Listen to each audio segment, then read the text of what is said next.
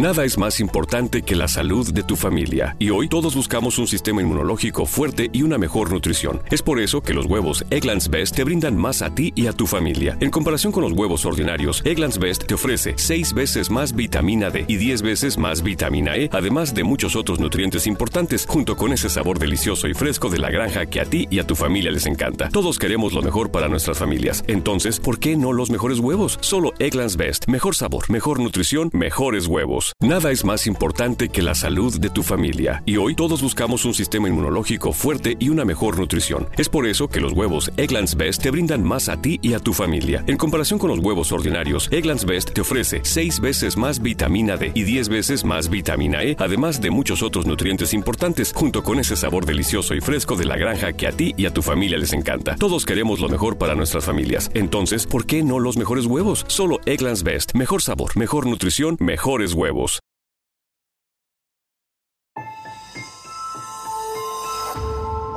Durante años, se pensó que el Yeti vivía en los Himalayas. ¡Bienvenidos al Himalaya! Hoy, después de una extensiva investigación, sabemos que no es así. El Yeti está en México. Y este es su espacio. Yo, check this out. Thank you.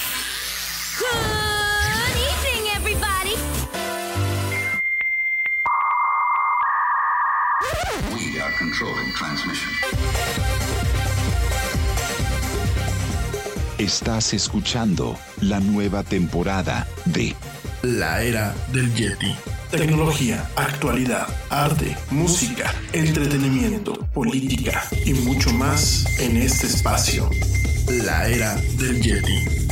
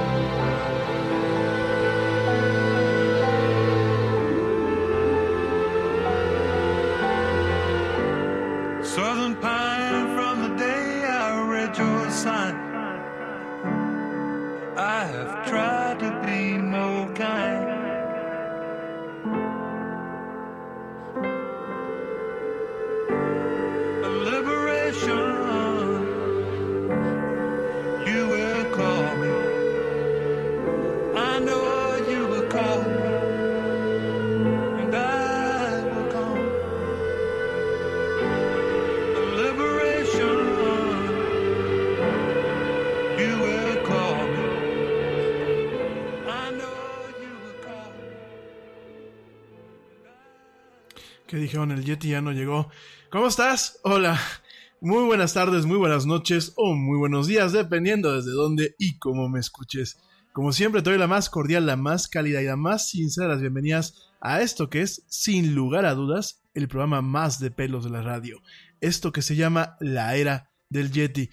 Yo soy Rami Loaiza y como siempre, voy a estar platicando contigo a lo largo de dos horas de mucha actualidad, mucha tecnología y muchas otras cosas más en este espacio, en este espacio que se transmite en vivo de lunes a jueves a través de la plataforma Spreaker y por supuesto también se transmite en diferido a través de las diferentes, plataformas de streaming como Spotify, iHeartRadio, TuneIn y Stitcher. Gracias de verdad a toda la gente que me escucha hoy martes 26 de marzo del 2019 en esta emisión en vivo y gracias también a ti que me escuchas a través de cualquiera de esas plataformas en diferido. Bueno, mi gente, ¿cómo están? ¿Cómo les trata el martes? Un martes caluroso para la gente que vivimos aquí en la ciudad, en la Ciudad de México. Óiganme, aquí en Querétaro, también allá en la Ciudad de México. Yo ya estoy pensando en Chilangolandia, como decimos aquí en México. Y bueno, por aquí bastante calor, un día bastante movido.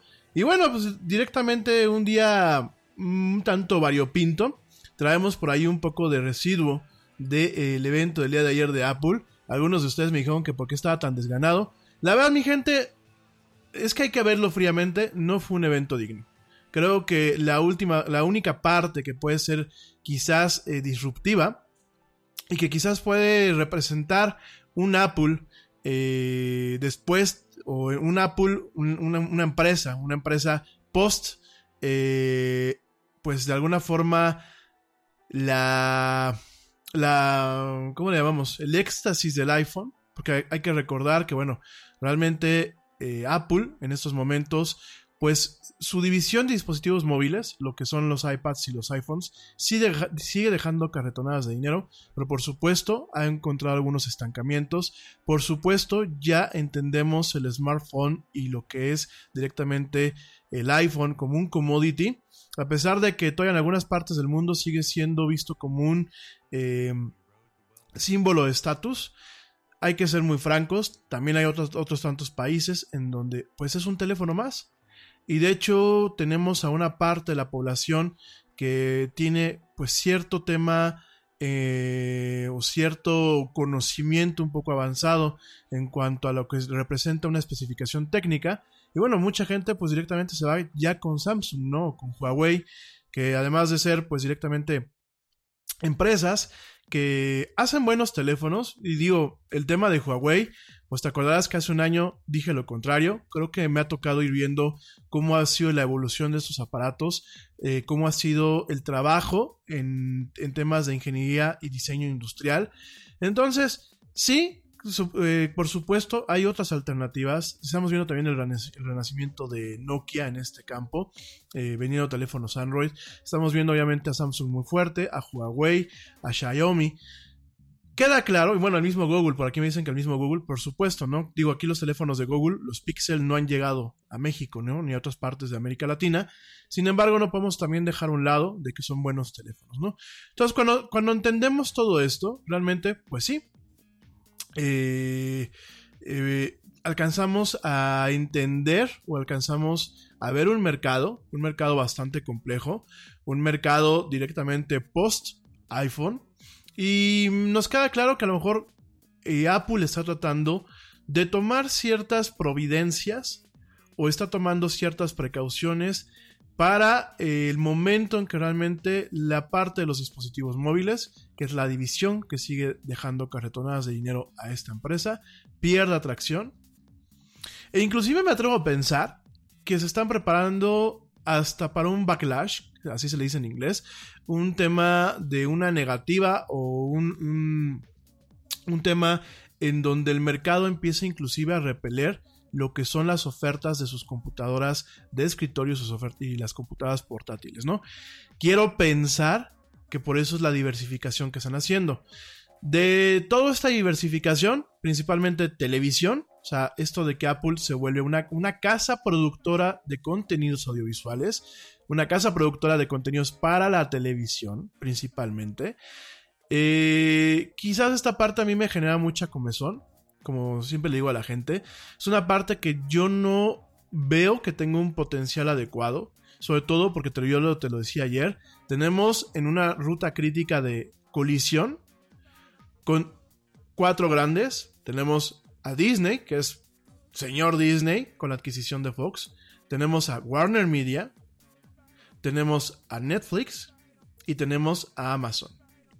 Entonces, cuando vemos cómo está este mercado, cuando alcanzamos a dimensionar contra quién va a jugar, porque está claro, como lo dijimos el día de ayer, que eh, Apple TV Plus no es la competencia de Netflix. Quien va a competir como tal es Apple como casa productora de programas en torno a las otras eh, cuatro majors. Entonces, esto yo no sé, me da como un poquito de déjà vu el tema de Apple con los anuncios del día de ayer, que no fueron lanzamientos, amigos. El único lanzamiento fue la aplicación Apple News Plus, que bueno, esa no nos llega a México, ¿no?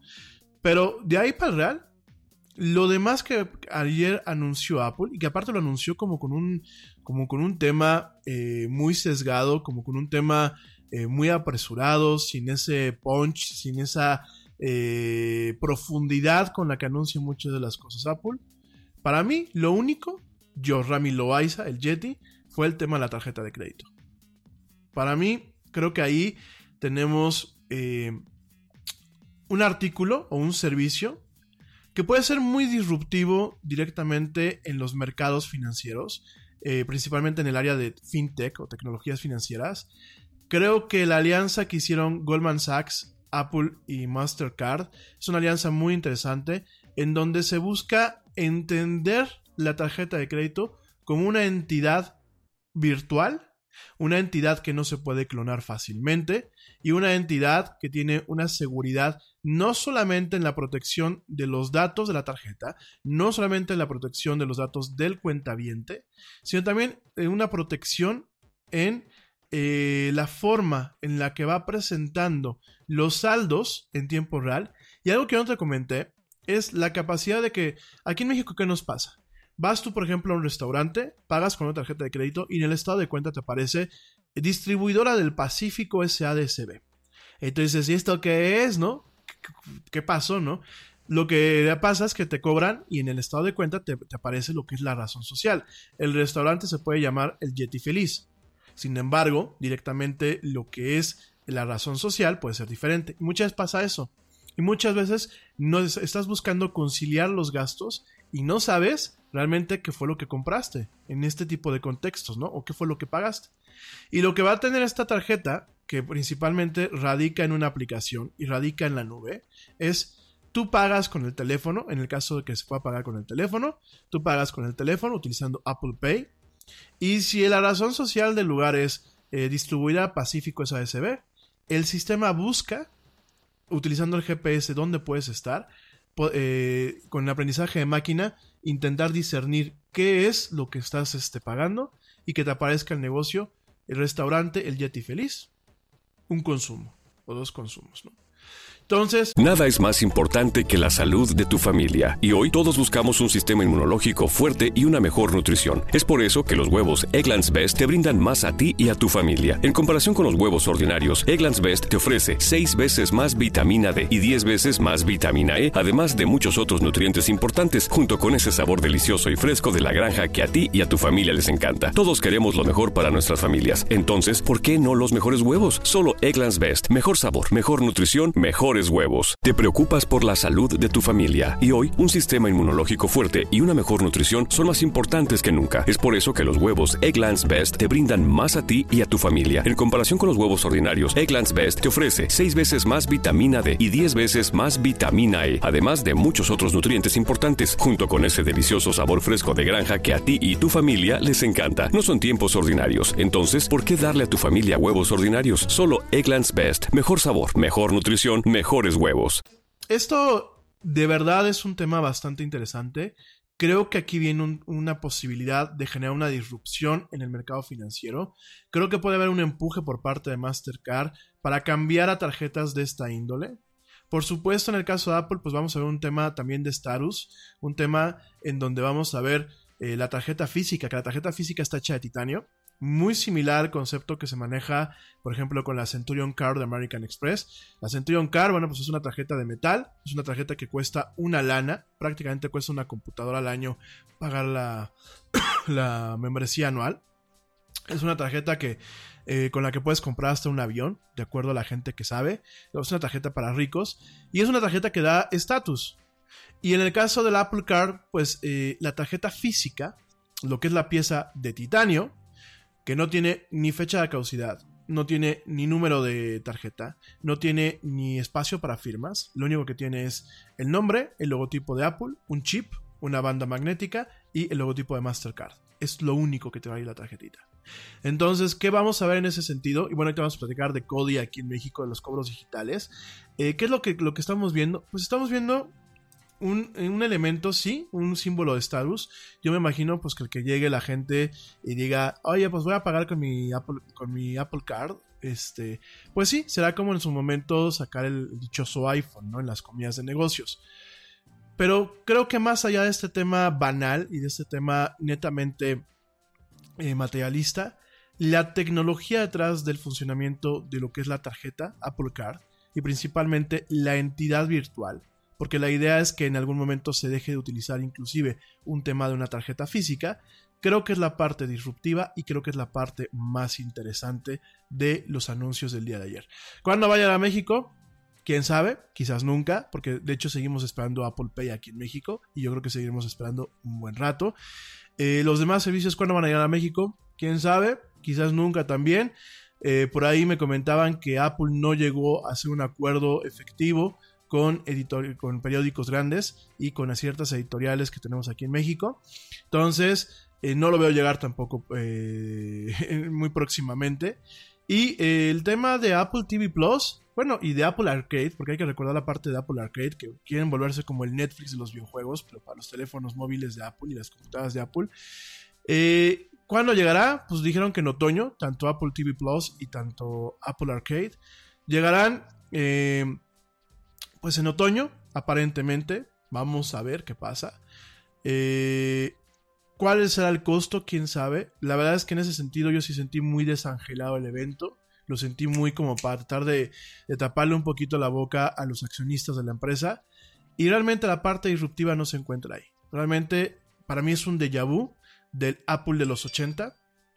Me parece que estamos regresando a esa etapa en donde Apple perdió el rumbo cuando dejó salir a Steve Jobs y este estaba este señor Gil Mario que creo que fue uno de los peores presidentes de Apple y de las empresas en general, y este otro señor Scully, que después terminó trabajando creo que para, para Nobel, corríjanme si me equivoco. Y bueno, realmente yo no veo, no veo el empuje, ni veo la magia, ni veo el misticismo, ni veo la esencia de la marca que Apple suele tener. Para mí yo creo que estamos viendo un Apple que está llegando a un punto en donde no sabe para dónde moverse, está llegando a un punto en donde el consumidor empieza a fastidiarse, porque me queda muy claro que no se pueden pagar más de 15 mil dólares por una máquina. Bueno, de que se pueden, se pueden, pero que se deban pagar más de 15 mil dólares por una máquina me parece totalmente ridículo. Es una computadora al final del día. Por supuesto, me vas a decir, seguramente, pues son máquinas que son para, para una situación muy crítica y para negocios que a lo mejor dejan esa cantidad de dinero.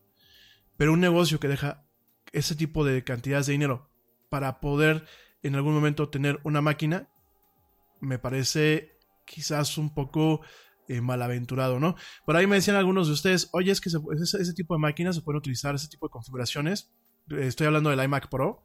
Eh, se puede utilizar directamente para edición de video, eh, por ejemplo, de video de, red, ¿no? En 4K o en 6K o en cualquiera de los otros formatos súper grandes, ¿no? Sí, yo lo sé.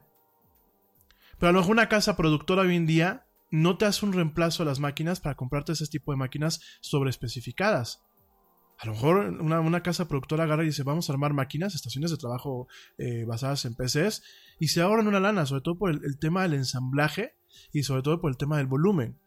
Entonces, la verdad yo creo que Apple tiene que volver a tocar un poquito eh, tierra en cuanto a sus mercados. Yo entiendo este gusto de convertirse en una marca de lujo o intentarse convertir en una marca de lujo, pero eh, desafortunadamente Apple en su momento y mucho el empuje que ha tenido a lo largo de su historia y parte del misticismo detrás de la marca es que era un underdog. ¿Qué es esto? Pues era el perro que seguía a lo, a lo que eran los, líderes de la manada. Era el- la plataforma que inclusive en ocasiones era un tema de rebeldía. Eh, en temas creativos era la forma de rebelarse.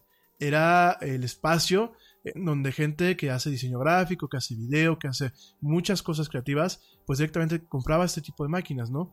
Y muchos eran temas eh, o, tenían la mentalidad de una marca que representaba el think, el think different que ellos manejan, ¿no? El pensar diferente.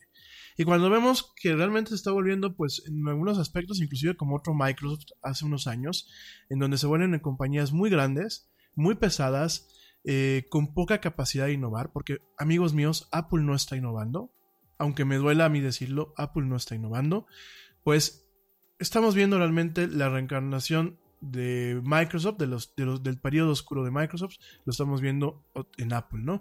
Espero yo equivocarme, digo, últimamente, pues yo soy aquí un pobre mortal, pero al final del día yo veo esto, ¿no? Y por eso mismo el día de ayer no le dimos tanta cobertura al evento, por eso mismo el, día de ayer no, no profundizamos y eh, por eso me mantengo cierto pesimismo, ¿no? Cierto pesimismo, sobre todo no por el tema de News Plus, ni siquiera por el tema de Arcade, ni, ni por el tema directamente de la tarjeta de crédito. Creo que mi pesimismo es una empresa de tecnología que se está metiendo a un área muy peliaguda, que es la producción de contenidos audiovisuales. En un momento en donde ya hay una saturación de mercado. Y donde la saturación no son 20 chiquitas. La saturación son cuatro grandes. Entonces yo creo que habrá que tener mucho cuidado con eso. Digo, obviamente le decíamos suerte a Apple, pero bueno, habrá que tener muchísimo, muchísimo cuidado con eso. Oigan, eh, bueno, eso, eso por un lado, eh, con el tema de Apple. Por el otro lado, eh, ahí te mando saludos, denme chance. Y una vez déjenme sacar el tema de los, de los pagos Cody. Eh, pues ya llevo tres programas que lo voy a decir, no lo voy a decir. Fíjense que hubo una eh, convención, una convención bancaria, la 82a convención bancaria en México, en donde directamente se anunció oficialmente la plataforma de pagos electrónicos por medio del smartphone. En este sentido, se crea este servicio de pagos móviles llamado CODI, que bueno, CODI es cobros digitales, digo, ya sabes que somos muy originales, y el cobro digital o CODI tiene como objetivo principal facilitar los pagos en línea a cualquier persona que tenga una cuenta bancaria básica o una cuenta eje y un teléfono inteligente sin utilizar tarjetas o efectivo. De esta manera, y de acuerdo a lo que se platicó la semana pasada, Los mexicanos vamos a poder realizar y recibir pagos a través de los teléfonos, teniendo como único límite la cantidad de dinero, que son 8 mil pesos, ya que aparte de todo, no existen las comisiones bajo este sistema. En comparación al SPAY, aquí no hay ningún problema, aquí no existen el tema de las comisiones y tampoco existen los mecanismos de seguridad que aplica Banjico para la alta de cuentas y las transferencias de forma electrónica entre banco y banco, ¿no? En ese sentido, bueno, pues también el sistema promete facilitar las transferencias de dinero entre personas, eh, muy similar a lo que hace eh, WhatsApp Payments o, lo que hace también eh, Waymo, que son servicios que se encargan de, oye, pues fuimos a cenar, ¿no? Y vamos a partir la cuenta, bueno, tú pagas y ahorita te deposito a través de mi teléfono, ¿no? Esa es una alternativa. Y por supuesto también los pagos a pymes, que bueno, esa es, creo que es una de las partes más jodidas que tenemos en el ecosistema empresarial actualmente en México. El pago de las pymes, y ustedes no me dejarán mentir, y perdónenme que me queje, se ha vuelto un completo, un completo eh, calvario para las empresas pequeñas aquí en México, porque pues como el gobierno y la situación geopolítica y, económica no ha planteado un entorno en donde realmente eh, los gremios nos organicemos y digamos, a ver, tenemos condiciones de pago muy, muy, muy francas, bueno, pues esto ha empoderado a las grandes empresas, pues para que las empresas chicas nos agarren como su banco para que nosotros les financiemos muchas veces este, las operaciones, no solamente por un mes, hay empresas que están pagando entre 45, 90 y 120 días. Y por ahí, ¿saben qué es lo peor? Que las empresas más grandes, como Bimbo, lo digo como tal, eh, como Alpura, como Coca-Cola FEMSA, las empresas más grandes son las que más tardan en pagarle uno. Y claro, como se ponen en el plan de, pues es tómalo, déjalo, porque hay 20, hay 20 proveedores más haciendo cola, y pues ahorita no hay chamba, no hay trabajo, como decimos aquí en México, bueno, pues es tómalo, déjalo. Y muchas veces los empresarios tenemos que cargar con el costo de financiar directamente a los proveedores, ¿no? Entonces, eh, me hace un poco de risa esto de los pagos a las pymes. Yo creo que sean los pagos a mi pymes, que son las microempresas, porque una pyme, pues, no, si hay un límite de 8 mil pesos, pues no creo que te quieran pagar en abonos chiquitos para pagar poquito, ¿no? Pero bueno, entonces, eh, lo que va principalmente enfocado, pues son quizás en temas de consumo, quizás en temas de eh, cuestiones de consumo masivo, lo acabo de decir, nada más que mi redundancia. Eh, temas, por ejemplo, de business to business, pues se me ocurre que, por ejemplo, para cobrar yo por mis consultorías, pues en, vez de estar esperando a que me hagan el favor de depositarme, pues directamente échale aquí este, utilizando este sistema. ¿Y cómo funciona? Cómo funciona o cómo promete funcionar, porque lo cierto es que todavía no está implementado. Promete funcionar a través de códigos QR, estos famosos eh, códigos de barra, bueno, no son códigos de barra, son eh, códigos, le llaman, eh, ¿cómo les llaman? Multidimensionales o bidimensionales. Este código se llama Kick Response. Y bueno, pues directamente estos códigos que ya son muy, muy populares, de hecho los vemos por ejemplo en CFDI, los vemos en credenciales, los vemos en diferentes cuestiones. Esto permite, permite eh, que, bueno, yo desde una aplicación o desde, eh, ya sea un negocio o persona, voy a generar una solicitud de pago. Entonces ya directamente, pues, este, voy a decir, oye, pues me debe fulanito de tal eh, 3 mil pesos. Entonces ya que la generé, va a aparecer un código QR.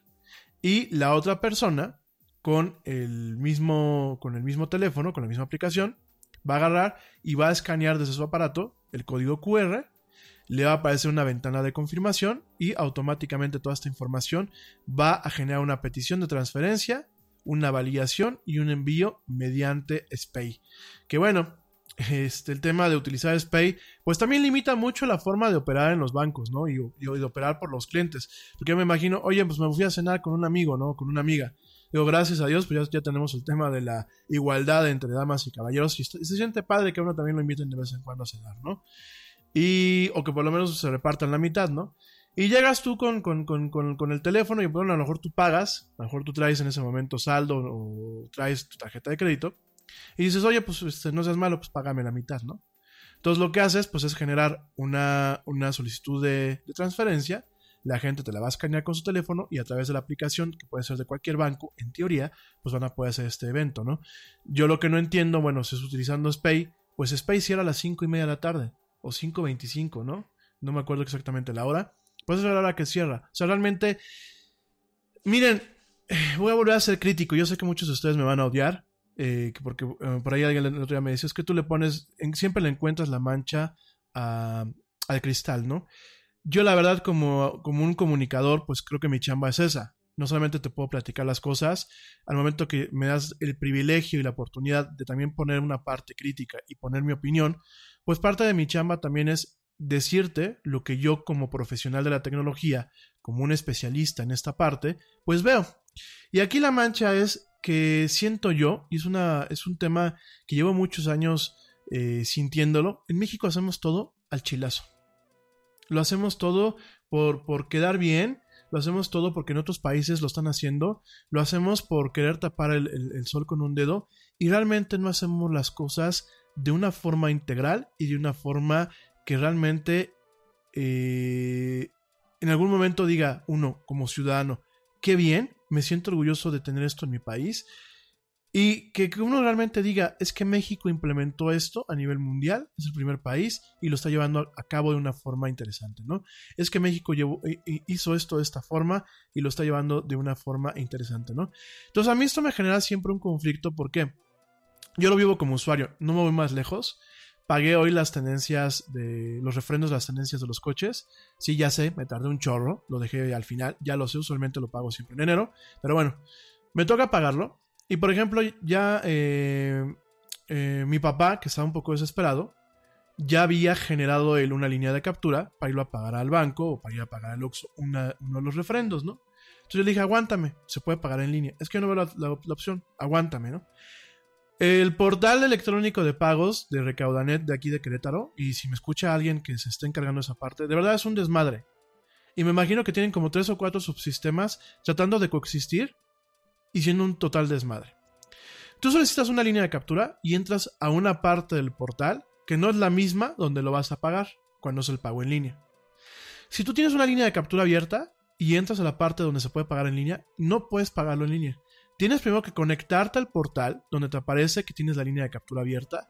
Tienes que cancelarlo con un método que yo digo, oye, ya entraste con un usuario con una contraseña. Si lo vas a cancelar la línea de captura, no es porque no la quieras pagar, la estás cancelando por algo. Y que te pidan casi casi el color de calzones que traes puestos en ese momento, me parece totalmente arcaico y una mentada de mamá a lo que es la experiencia del usuario. Entonces, ya que lo cancelas, te permite entonces que ya puedas hacer el pago. Ya que haces el pago, te bota una página en blanco.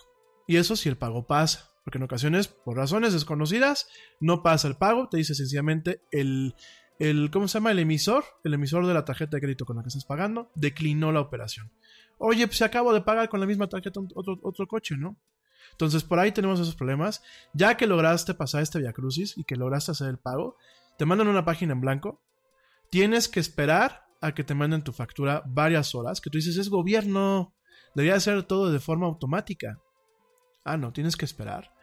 Y ya que tienes tu factura y que pasaron 24 horas o 48 horas, tienes que meterte a la página, una página especial, que no es la, la página donde hiciste el pago, donde comprobaste si tenías deuda y generaste la línea de captura, a una página especial para que Te preocupas por la salud de tu familia y hoy un sistema inmunológico fuerte y una mejor nutrición son más importantes que nunca. Es por eso que los huevos Egglands Best te brindan más a ti y a tu familia. En comparación con los huevos ordinarios, Egglands Best te ofrece 6 veces más vitamina D y 10 veces más vitamina E, además de muchos otros nutrientes importantes, junto con ese delicioso sabor fresco de granja que a ti y tu familia les encanta. No son tiempos ordinarios, entonces, ¿por qué darle a tu familia huevos ordinarios? Solo Egglands Best. Mejor sabor, mejor nutrición, mejores huevos. Te preocupas por la salud de tu familia y hoy un sistema inmunológico fuerte y una mejor nutrición son más importantes que nunca. Es por eso que los huevos Egglands Best te brindan más a ti y a tu familia. En comparación con los huevos ordinarios, Egglands Best te ofrece 6 veces más vitamina D y 10 veces más vitamina E, además de muchos otros nutrientes importantes, junto con ese delicioso sabor fresco de granja que a ti y tu familia les encanta. No son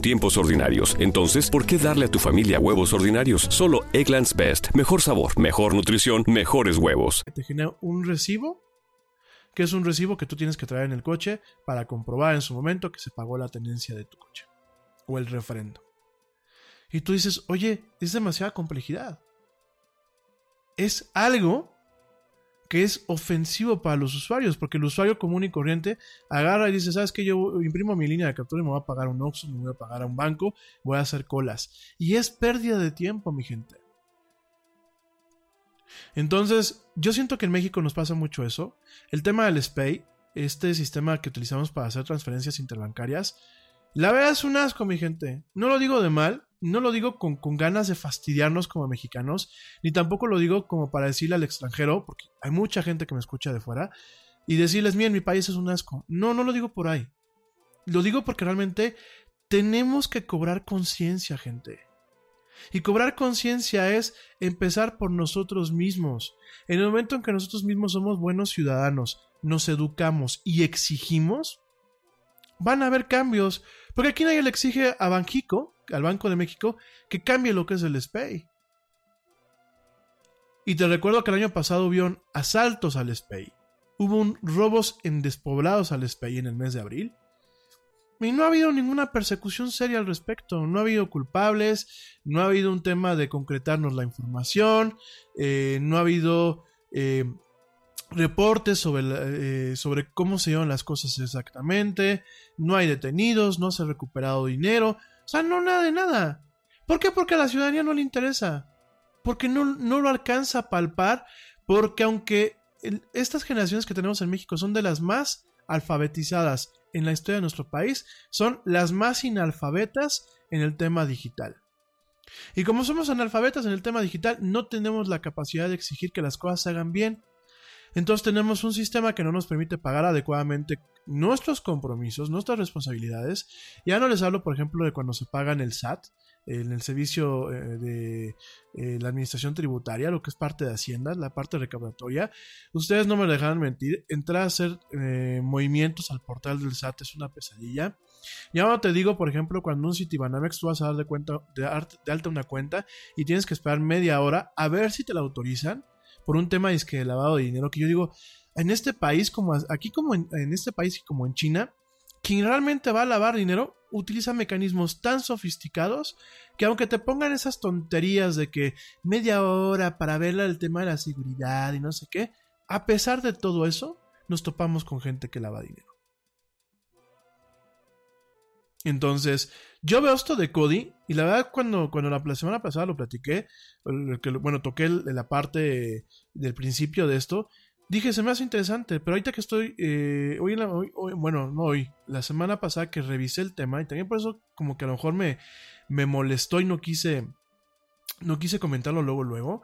Eh, parte del tema, mi gente, es que el fundamentarse en- o el cimentarse directamente en el SPAY, pues es caer en el mismo pinche sistema que tenemos aquí en México.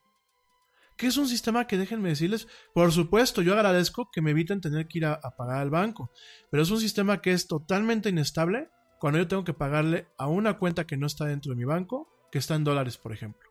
Una, cuenta de empresa. Es un sistema que a veces funciona, a veces no funciona. Es un sistema que muchas veces te, te bota eh, una cuenta sin que te diga exactamente por qué te la votó, aunque la cuenta esté bien, bien escrita y aunque la cuenta en el banco de destino no tenga ningún problema. Es un sistema que además de todo no permite una modernización de los servicios de banca electrónica en México. Yo te platicaba ya, en Estados Unidos, la gente que me escuchan allá en los States no me dejaban mentir, ¿no?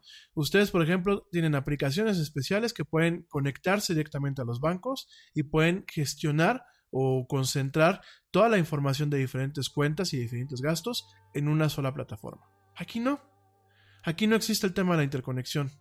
Allá, y, y mi- y díganme si estoy echando alguna mentira, tú puedes, oye, pues le quedaste de ver a alguien y, y- y quieres pagarle, le puedes pagar lo mismo a las 12 del día que a las 3 de la mañana. Ah, no. Aquí solamente de 9 a 5 de la... No, de 7 a 5 de la tarde, ¿no? Y tú me vas a decir, bueno, para un tema de día hábil, pues es, es- yo creo que es más, más que tiempo, es más que suficiente en tiempo. Fíjense que no.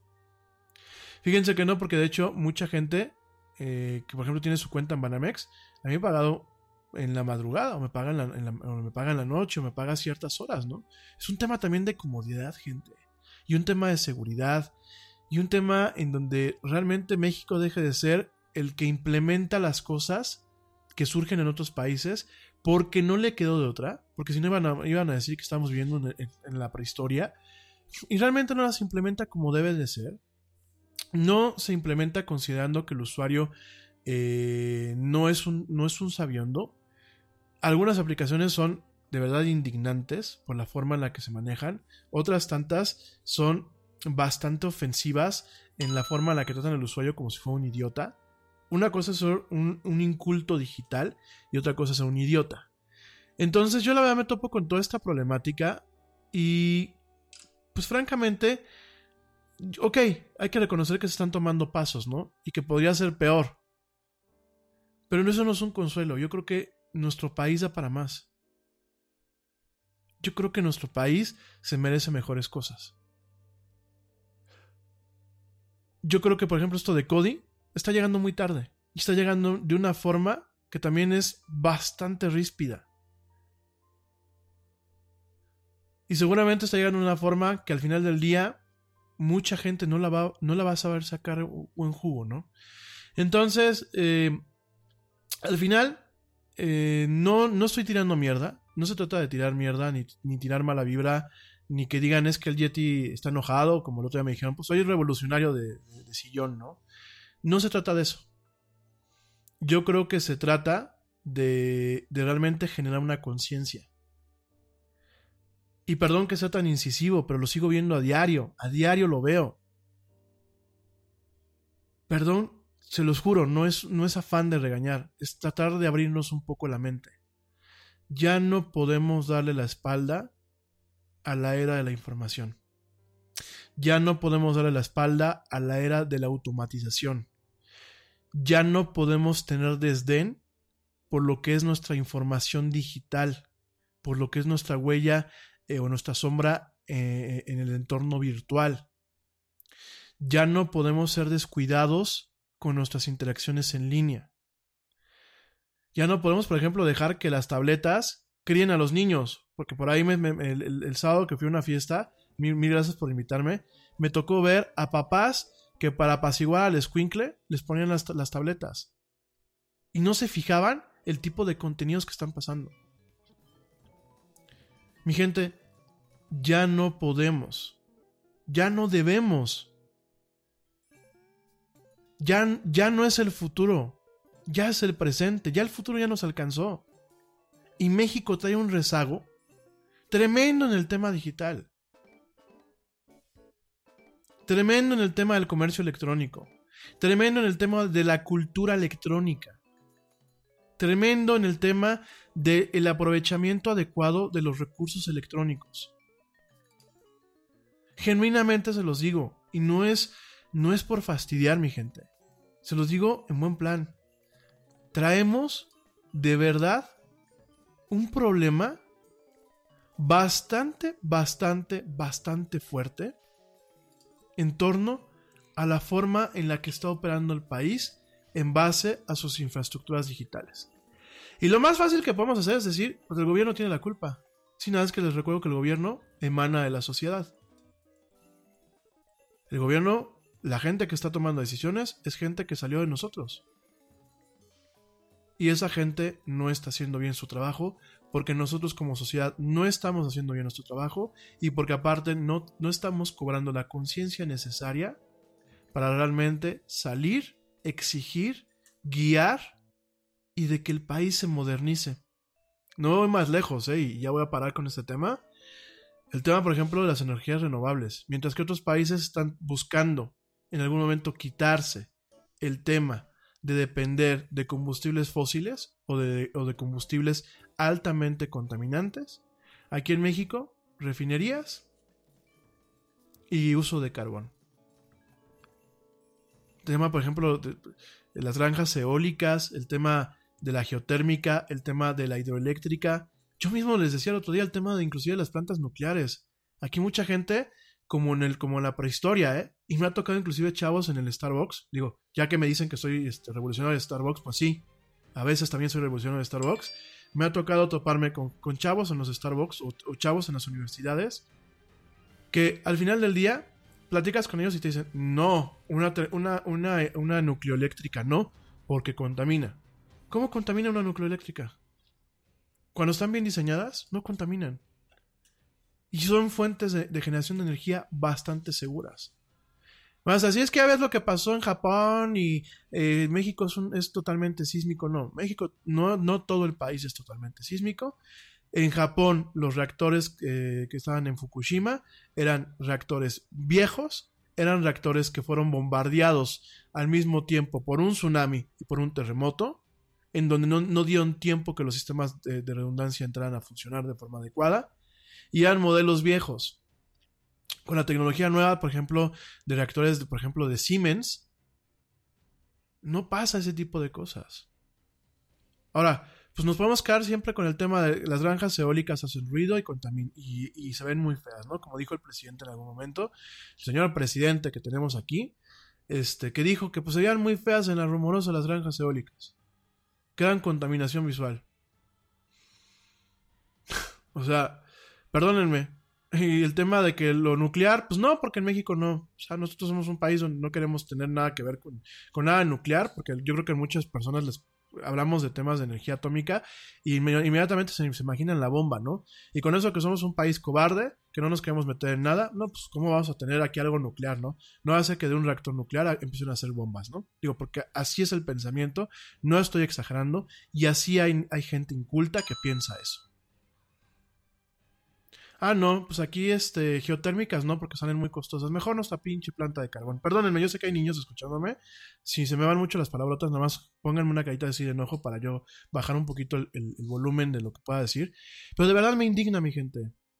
Y me indigna porque yo siento que tenemos una presión ya a nivel mundial que cada día que pasa, y no solamente México, Reino Unido, este, Estados Unidos, muchos países, tenemos una presión, una, por realmente hacer un correctivo al tema del calentamiento global, nos va a cargar el carajo y nos va a cargar muy feo. Y yo no me gustaría el día de mañana que mis hijos, que yo la verdad, yo ya me estoy planteando el no tener hijos, porque tampoco los quiero meter en un, en- tener en un mundo en el cual no, no van a tener las mismas posibilidades que a lo mejor hace 20 años. No me gustaría que mis hijos el día de mañana les toque una guerra por agua o por recursos naturales.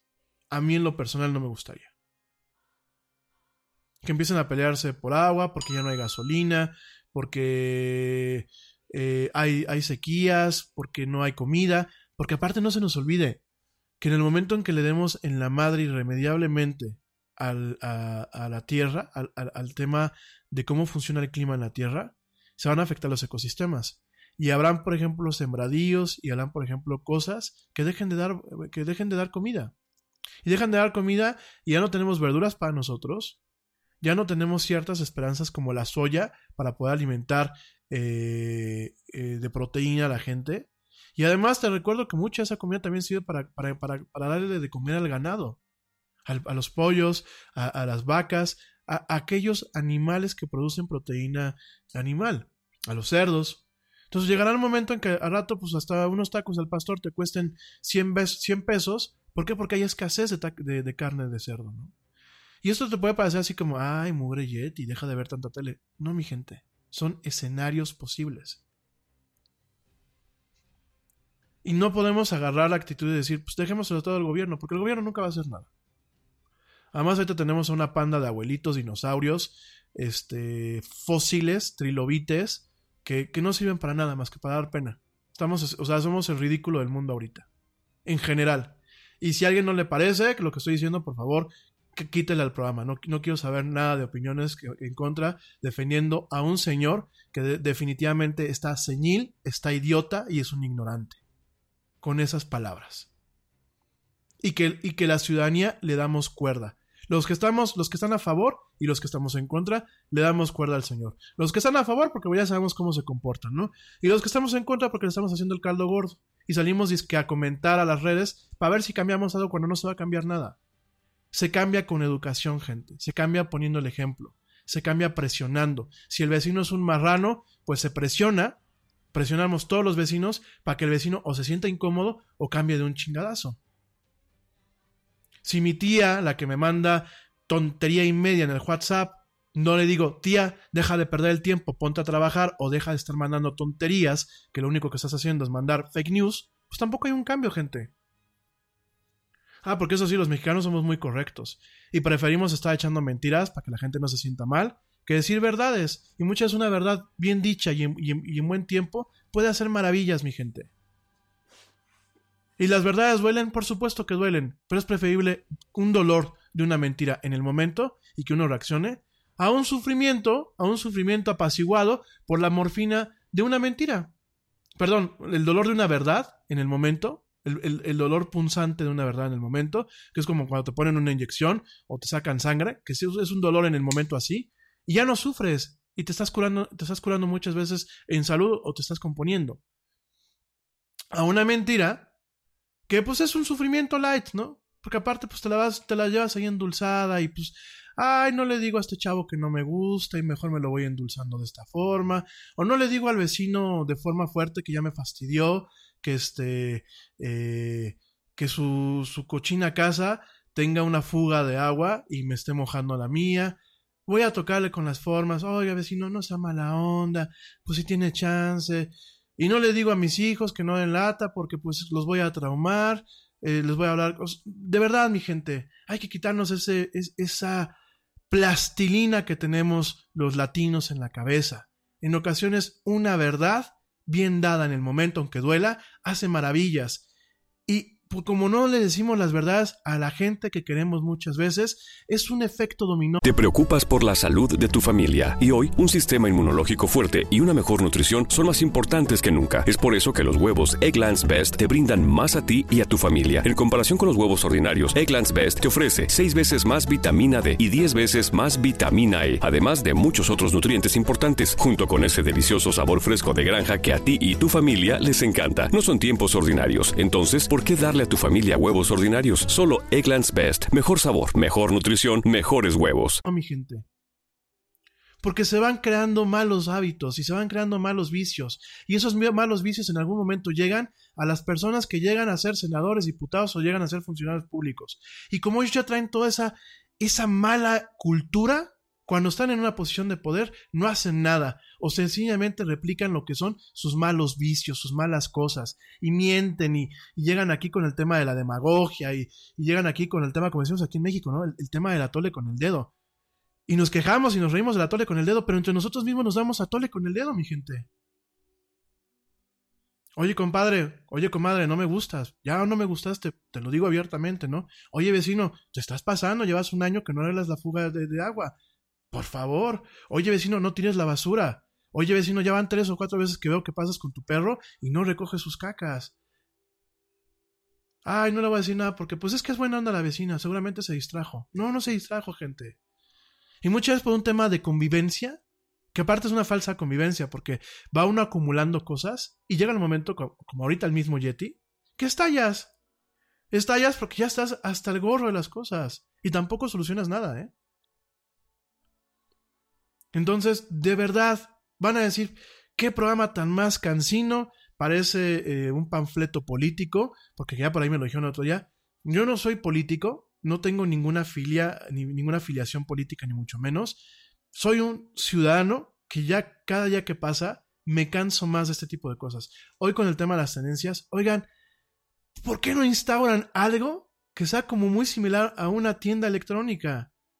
Donde todo esté centralizado. No que tenga yo que estar haciendo aquí este, malabares, porque realmente son malabares y ahora pícale de este lado para desactivar la línea de, de- captura y vamos a picarle de este lado para ver si pasa la operación con tarjeta de crédito, porque aparte los bancos aquí en México crearon unos sistemas de procesamiento de pagos que tú dices, puta, qué seguridad, ¿eh? No manches, ¿eh? Se tardan 20 minutos, se tardan 10 segundos por la seguridad. Claro, después te están clonando la tarjeta y el banco dice, pues no sabemos cómo te clona la tarjeta, ¿no?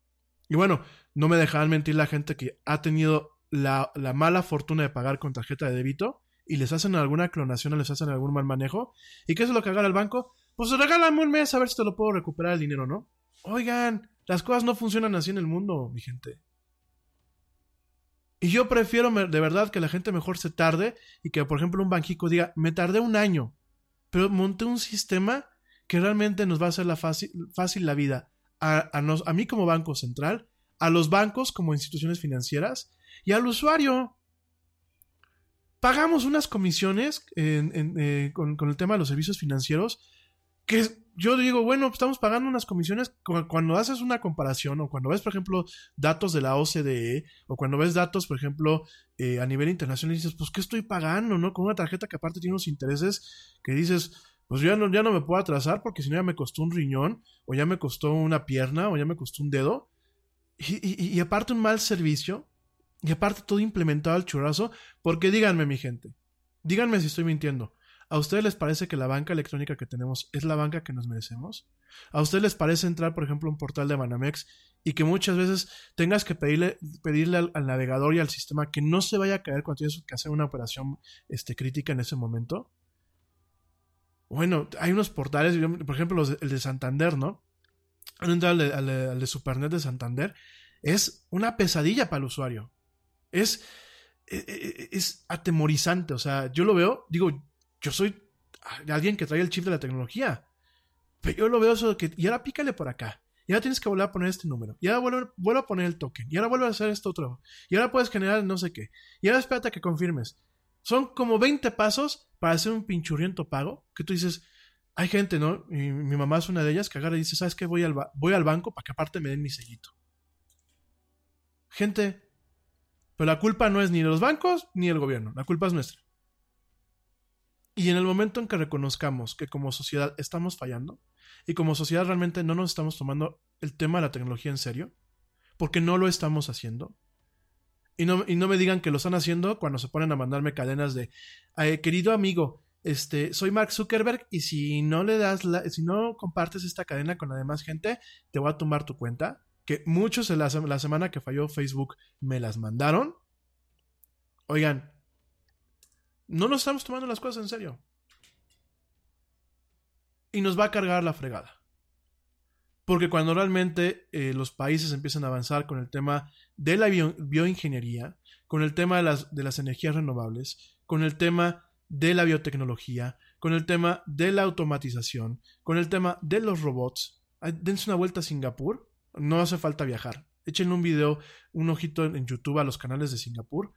Ya muchas cosas están totalmente automatizadas. Vas a un restaurante, pides todo a través de una tablet y te lo, y te lo ponen en- automáticamente en una, en una como, como un locker. Y ahí tú ya comes. Ya está automatizado, gente. ¿Y qué va a pasar? Nos va a presionar el tema de la automatización el día de mañana y vamos a decir, malditas máquinas neoliberales, fifís, sátrapas, malditos robots. No, compadre, no son malditos robots. Tuvimos un chorro de tiempo para prepararnos para que los empleos que se tienen ahorita se transformen, no se acaben, señores. Porque el hecho de que el día de mañana llegue un robot a hacer lo que yo hago, no significa que para mí ya se acabó el empleo. Alguien tiene que programar, mantener y cuidar que el robot haga su chamba y que la haga de una, de una forma adecuada. Si yo me pongo las pilas para poder transformar mi empleo y para poder estar preparado para esa parte, estamos del otro lado, mi gente. Estamos totalmente del otro lado. De verdad, ya no hay que tocarnos el corazón, no, no veamos moros con tranchetes, no hagamos eh, mentiras piadosas, porque las mentiras son mentiras. No existe el concepto de una mentira piadosa. Una mentira es una mentira. Vamos a ponernos las pilas como sociedad, vamos a, en la medida de nuestras posibilidades, ir rompiendo paradigmas, ir, avanzando, ir capacitándonos, ir buscando que nuestros seres queridos, nuestro círculo social inmediato, se capacite, entienda las cosas y que realmente funcionemos como una sociedad del siglo XXI, no como una sociedad que dice estar en el siglo XXI y sigue viviendo en en el término precolonial. Y tan, segui- tan así que seguimos viendo en el término precolonial que la persona que nos representa a nivel mundial está pidiendo disculpas por algo que pasó hace 500 años y le pone cara a las tecnologías renovables porque bueno, lo de siempre es el carbón y el petróleo. En fin. Bueno, mi gente, me voy rapidísimo a un corte. Perdónenme por estos aspavientos que a veces hago. Eh, a lo mejor a algunos de ustedes les molesta. Pero de verdad, amigos, si no tuviéramos el potencial, si fuéramos un país que no tuviéramos las, las capacidades de empuje, si no tuviéramos ni la riqueza natural, ni los recursos que se tienen, ni la riqueza humana, porque me queda claro que en México, siempre lo digo, hay talentos muy fregones, hay grandes mentes, hay genios, hay potencial. Los hijos de una querida amiga que me está escuchando son genios en potencia. Eh, uno de mis sobrinos es genio en potencia. Pero no solamente basta decir tenemos genios. Es realmente crear un caldo de cultivo, tener unas condiciones adecuadas para que estos genios brillen. Para que realmente México deje de ser el país que hoy por hoy sigue siendo. Piénsenlo. Y esto aplica también para otros países de América Latina, mi gente en Colombia. Ustedes saben que yo soy fan de- de- de- del hermoso país en donde viven. También tienen mucho de esto que traemos nosotros los mexicanos. Mi gente en Costa Rica. Bueno, en Costa Rica, fíjense que es un, es un tema que vamos a platicar el día de mañana. Esta iniciativa en donde están buscando realmente mantener un perfil verde, un perfil totalmente verde y una huella eh, ante el medio ambiente totalmente ligera, tiene mucho. Y realmente es un país muy pequeño, con muchos retos, pero que está tomando el liderazgo en América Latina en el tema de una sociedad y una economía que funciona respetando al medio ambiente. Entonces, eh, pero los demás países seguimos en la ignominia. Y va a llegar un momento en que, como seguimos en la ignominia, vamos a ser los más afectados. Y acuérdense, esto parece de ciencia ficción y del entorno postapocalíptico, pero es plausible que el día de mañana las guerras que se vengan vayan a ser por agua, por comida y por espacio. Y no espacio exterior, ¿eh? Espacio en la Tierra. Piénsenlo, no crean que solamente los digo yo, piénsenlo, analícenlo, evalúenlo, lleguen a sus propias conclusiones y si quieren opinar, pues ya saben cuáles son nuestras redes sociales, facebook.com diagonal la era del Yeti, Twitter arroba el Yeti oficial, Instagram arroba la era del Yeti. No me tardo nada, me voy a un corte, también para dejarlos descansar unos segundos, me voy a un corte musical, no me tardo, estamos platicando pues de muchas cosas, ya no tanto de tecnología, sino mucho de actualidad en esto que es la era del Yeti, hoy martes, martes 26 de marzo. No me tardo nada.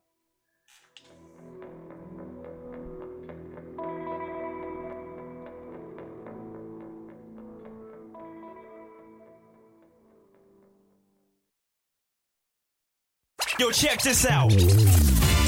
Este corte también es moderno. No te vayas.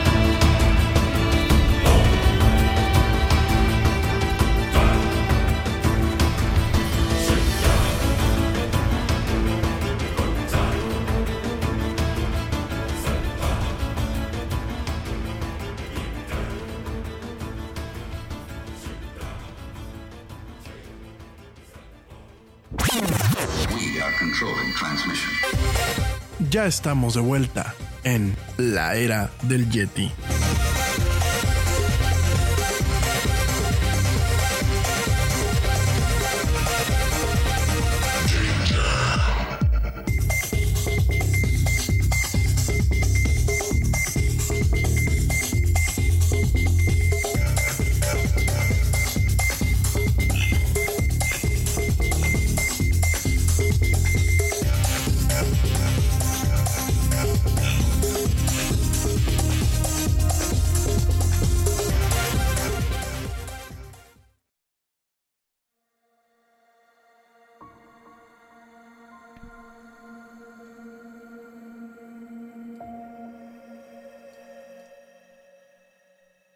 Estamos de vuelta en esto que es la era del Yeti. Mil gracias a toda la gente que me escucha. De verdad quiero agradecerles por ahí. Saludos a Blanquita Chaya que ya está por aquí con sus peques. Eh, espero que ya siga eh, mejor Aarón, que fue el que se cayó. Este, te me dices. Ojalá que ya siga mejor. En general, bueno, gracias Blanquita, gracias a mi amiga Bere Castillo que me escucha también. Nada es más importante que la salud de tu familia y hoy todos buscamos un sistema inmunológico fuerte y una mejor nutrición. Es por eso que los huevos Egglands Best te brindan más a ti y a tu familia. En comparación con los huevos ordinarios, Egglands Best te ofrece 6 veces más vitamina D y 10 veces más vitamina E, además de muchos otros nutrientes importantes, junto con ese sabor delicioso y fresco de la granja que a ti y a tu familia les encanta. Todos queremos lo mejor para nuestras familias. Entonces, ¿por qué no los mejores huevos? Solo Egglands Best. Mejor sabor, mejor nutrición, mejores huevos. Te preocupas por la salud de tu familia y hoy un sistema inmunológico fuerte y una mejor nutrición son más importantes que nunca. Es por eso que los huevos Egglands Best te brindan más a ti y a tu familia. En comparación con los huevos ordinarios, Egglands Best te ofrece 6 veces más vitamina D y 10 veces más vitamina E, además de muchos otros nutrientes importantes, junto con ese delicioso sabor fresco de granja que a ti y tu familia les encanta. No son tiempos ordinarios. Entonces, ¿por qué darle a tu familia huevos ordinarios? Solo Egglands Best. Mejor sabor, mejor nutrición, mejores huevos. Bien, gracias a la abuela Luna Frost, que no comenta mucho, pero también ya sé que por ahí me escucha. Saludos a mi amiga Pau, que por ahí me dejó recado en la página del Yeti. Gracias, mi querida amiga Pau. Gracias por las felicitaciones y gracias por escucharme. También saludos, por supuesto, al equipo honorario de la del Yeti, a mi buen amigo George. George de Negre, que por ahí me debes estar escuchando, espero yo, y al buen amigo Ernesto Carbó. Por supuesto, saludos, bueno, pues saludos en general a toda la gente que me escucha. Hoy no voy a decir tantos nombres porque después se me ponen este, muy sensibles. Este, bueno, pues sí, saludos a Ale Dressler, que voy, a, voy a saludar a las desveladas, porque la verdad las desveladas me honra muchísimo que me estén escuchando en vivo. Son mis amigas que me escuchan desde el otro lado del charco. Eso, pues sí, sí amerita. Saludos a mi querida Ale Dressler y a su galán que me están escuchando allá en Berlín, en Alemania. Mil, mil gracias, Ale. De verdad me honra muchísimo. Eh, saludos también a la gran Joe Shonesi, que bueno, ahorita no está en el Reino Unido, está en Ibiza. Pero gracias también por escucharme por allá. Ya te vi que me mandaste algunos mensajitos. Espero que no te arrulle. Gracias también a la gente que me está escuchando. Bueno, yo les compartía hoy a ustedes, para que vean que no os cuento, cuando mando yo saludos, les compartía lo que son las estadísticas, el top 10 de los países que me escuchan en los últimos 30 días y en, los, en la última semana, ¿no? En los últimos 30 días, bueno, los principales países, bueno, la, las, las, personas que me escuchan desde los principales países son de México, de Estados Unidos, de España, de Puerto Rico, de Islandia, de Guatemala, de Venezuela, de Argentina, de Canadá y de Italia. Eso, bueno, pues es la, la forma en la que maneja la plataforma donde tenemos el programa, lo que son las estadísticas generales. Eh, obviamente no te da esta granularidad que quisiéramos para saber exactamente quién, cómo y dónde. En cuanto a la última semana, eh, de donde nos han escuchado, nos han escuchado desde México, desde Estados Unidos, desde España, desde Puerto Rico, desde Honduras, desde Canadá, desde Guatemala, desde Italia, desde Bolivia y desde Holanda. Todo esto sumado, por supuesto, a los países que te acabo de decir y sumado también a Suecia, a Suiza, a Francia, a Noruega, a eh, Costa Rica, a Colombia. Eh, déjame ver qué otro país por aquí me aparece. Bueno, directamente eh, uh, bueno, Finlandia también tenemos aquí un, un- un- enlace. Lo que pasa es que aquí tenemos que checar de diferentes partes, porque me, me he dado cuenta que desde nuestra plataforma Spreaker no nos aparece eh, luego con exactitud todo, ¿no? Entonces tenemos que estar checando muchas veces también desde, desde Spotify y desde otras partes. Pero bueno, al final del día eh, me honra muchísimo que nos escuchen desde diferentes partes del mundo. Eh, de verdad es un privilegio, de verdad es, un- es una responsabilidad tremenda porque el programa pues intenta salir lo mejor posible, ¿no? Porque últimamente pues no nos podemos dar el lujo de estar cometiendo tantos errores como en ocasiones lo hacemos, pero por respeto a la audiencia y por respeto, por ejemplo, a la gente que se desvela, porque mucho, mucho de los países que del otro lado del charco que aparecen en las estadísticas de la plataforma son gente que están escuchando el programa en vivo. Son gente que nos llevan, Ale, ¿cuántos años, como cuántas horas nos llevamos? Entre 7 y 8 horas, ¿no? Y bueno, Joe creo que nos llevamos creo que 6 horas allá en Ibiza. O sea, en general realmente es complejo, ¿no? Y la verdad yo les agradezco mucho a la gente que eh, pues aprovecha, aprovecha sus horas de insomnio o aprovecha sus horas de no sueño en la noche para que los acompañemos o bien para escucharnos sencillamente. Gracias, les mando un saludo a ambas. Eh, por supuesto, aquí ya, se me puso aquí mi amiga Dani, está un poco como Celes- Celestina. Mi Dani, yo te quiero un chorro. Ya sabes que, bueno, pues prácticamente estás desde que empezó la era del Yeti. Te mando también un saludo hasta allá, hasta Guadalajara. De verdad, este, me honra mucho que me escuches. Y bueno, y bueno, por supuesto, saludos a Pablo Marín. Por supuesto, saludos a la güera Luna Frost, que luego me escucha. Este, saludos también a la Chelita Cuántica. Saludos también a Pepe Valverde, saludos a Paco Guillén, sa- saludos a Sofi Fuentes Gasca, saludos a mi amigo David Cepeda, que últimamente lo, he notado muy quieto al amigo David, saludos a mi primo Edgar, saludos a mi familia en Israel, saludos a todo el mundo. La verdad a veces se nos olvida y muchas veces los que me mandan directamente mensaje en alguna de las plataformas, principalmente en Messenger, ¿eh? porque no sé por qué le- les, les, les da como que medito el chat, no mordemos, de verdad la gente que luego estamos aquí en el chat somos buena onda. Pero la gente que me manda en privado las cuestiones en Messenger, pues muchas veces son la gente que voy agarrando yo de la pantalla y voy saludando, o a través de Twitter. Entonces, eh, la verdad, anímense, o sea, comenten más cosas, vamos a hacer que crezca el diálogo, porque últimamente, pues sí, gracias, yo agradezco que les, que les, que- les guste escucharme echando aquí mis, mis monólogos, pero también es, debemos hacer un diálogo, ¿no? Habrá alguien que pues, esté en desacuerdo con lo que yo acabo de decir, y pues directamente también se vale, ¿no? Eh, en fin, gracias de verdad a toda la gente que me escucha. Y bueno, no me hagan preguntas incómodas que no voy a contestar al aire. Porque ya vi aquí un par de amiguitas que me están haciendo preguntas incómodas. No. Saludos hasta allá, hasta Barranquilla. Hombre, estas muchachas colombianas, no, no me pregunten esas cosas. Se las voy a contestar en un ratito, pero a través de Messenger. No se las voy a contestar al aire. Porque aparte ese no es un programa de chismes, ¿eh? Bueno, oigan, este, pues rápidamente para cerrar el tema del CODI, de este cobro digital aquí en México, te comento que los bancos, bueno, las instituciones pioneras que van a llevar a cabo la implementación de ese sistema, pues es eh, Citibanamex directamente. Eh, Citibanamex pues va eh, a ser uno de los primeros que van a implementar esta plataforma directamente a partir de junio. Bueno, pues va a lanzar un, un programa piloto en donde a través de su aplicación móvil tú vas a poder utilizar esta parte de lo que es CODI o cobros digitales, esto utilizando códigos QR, como te decía antes del corte. Directamente, además de, de Citibanamex, pues también tenemos que eh, tanto Amazon y Mercado Libre van a empezar a probar a partir de este mismo mes esta plataforma, este método de pago para, eh, pues de alguna forma, ir adaptando o haciendo que el, usuario se acostumbre y también haciendo pruebas. Eh, en el caso de Amazon, bueno, pues directamente es eh, plantea ofrecer la tecnología de escaneo y la- la tecnología CODI, eh, pues aquellos mexicanos que no cuenten con alguna cuenta bancaria. eh, directamente también Mercado Libre se está tratando de, de- de incorporar esta plataforma, en donde, bueno, pues directamente CODI va a estar también en tiendas en línea, en bancos y otros negocios. Obviamente, eh, Citibanamex, pues ya lo dijo, lo va a estar implementando. De hecho, va a intentar en algún momento fusionar lo que se llama esto de Banamex Transfer, que es como una, una forma rápida de transferir a una cuenta virtual, si lo queremos ver así. Entonces, bueno, pues ya directamente este, nos va a tocar ver esto, ¿no? Cada servicio van a hacer algunas pruebas piloto a lo largo de este año y bueno, esperemos que funcione como debe de funcionar y realmente eh, veamos, veamos una evolución en este tema del mercado digital, ¿eh? Entonces, eh, bueno, pues ya directamente, aquí me están mandando buenos mensajitos. Oigan, una nota que por aquí me comentaban, pues es directamente la de Huawei, la de eh, cómo Huawei ayudó a completar la octava sinfonía inconclusa de Schubert.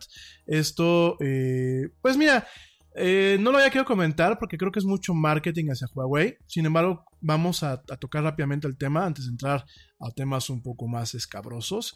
Eh, déjame te platico que, bueno, pues directamente la inteligencia artificial de los teléfonos Huawei, ojo, lo que es la inteligencia artificial de los teléfonos Huawei y el compositor Lucas Cantor de la mano de Alondra, Alondra de la Parra. Bueno, pues directamente trabajaron en conjunto para completar la octava sinfonía inconclusa de Schubert.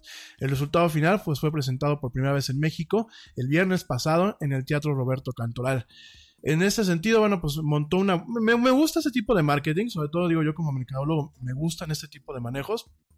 De acuerdo a Huawei, el sistema inteligente de la empresa aprendió a crear melodías mismas que Cantor retomó para construir los dos últimos movimientos, ¿no?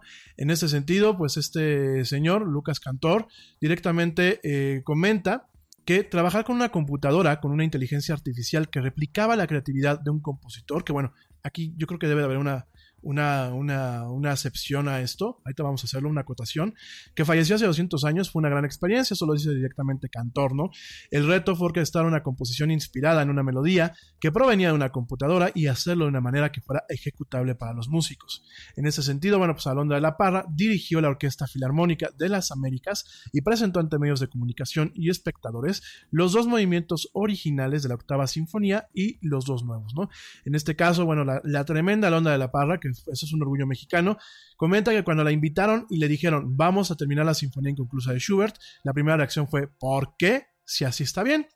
Sin embargo, dice la señora de la Parra, cuando entendí cómo lo iban a hacer al involucrar esa tecnología para predecir lo que hubiese querido hacer Schubert, me pareció muy interesante sin pretender decir que ya está terminada la Sinfonía de Schubert, ¿no?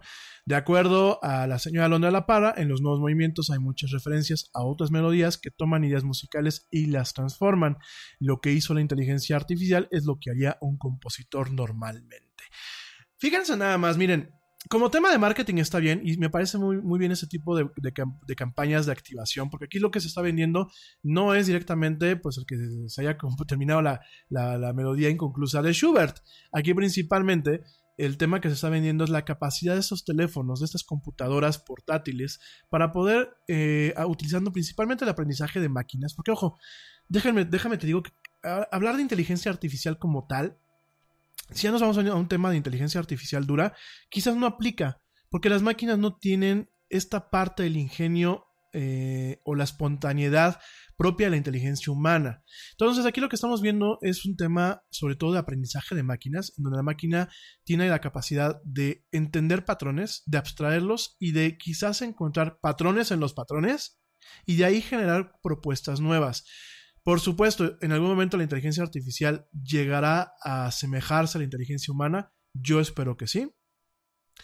Eh, creo que puede abrir varios, eh, varios frentes, no solamente en el tema tecnológico, sino en el tema social, inclusive darnos un toque de humildad a la raza humana, aunque bueno, también nos puede salir el tiro, el tiro por la culata y directamente hacer este, que las cosas sean de, de otra forma. Pero bueno, eh, me parece muy interesante lo que está haciendo directamente Huawei. Lo que se hizo aquí, bueno, se hizo utilizando estos teléfonos, se creó un programa se hizo pues una evaluación de lo que era la, la sinfonía de Schubert a nivel matemático, a nivel programa, eh, de programación, y de ahí, bueno, pues las máquinas sugirieron, el programa, la aplicación y, obviamente el procesador sugirió pues dos movimientos para poderlo acabar, ¿no? Me gusta mucho la colaboración, en este caso, bueno, pues hay que recordar que Lucas Cantor eh, ganó dos premios Emmy, y bueno, pues eh, Alondra de la Parra, pues es Alondra de la Parra, me parece muy interesante esta, esta mm, sinergia, me parece mucho muy interesantes los resultados. Obviamente muchos de ustedes dirán, bueno, ¿y a nosotros de qué nos sirve? Nos va a servir en algún momento. Yo aquí la, la acotación que yo haría es eh, replicar la creatividad de un compositor. No. Me parece que esto quizás viene en la nota de prensa y quizás se sacó de contexto. No, una inteligencia artificial no replica la creatividad de un compositor. Aunque fuera una inteligencia artificial muy cañona, aunque tuviera la capacidad de discernir o de generar eh, elementos creativos, yo no pienso que sea una réplica.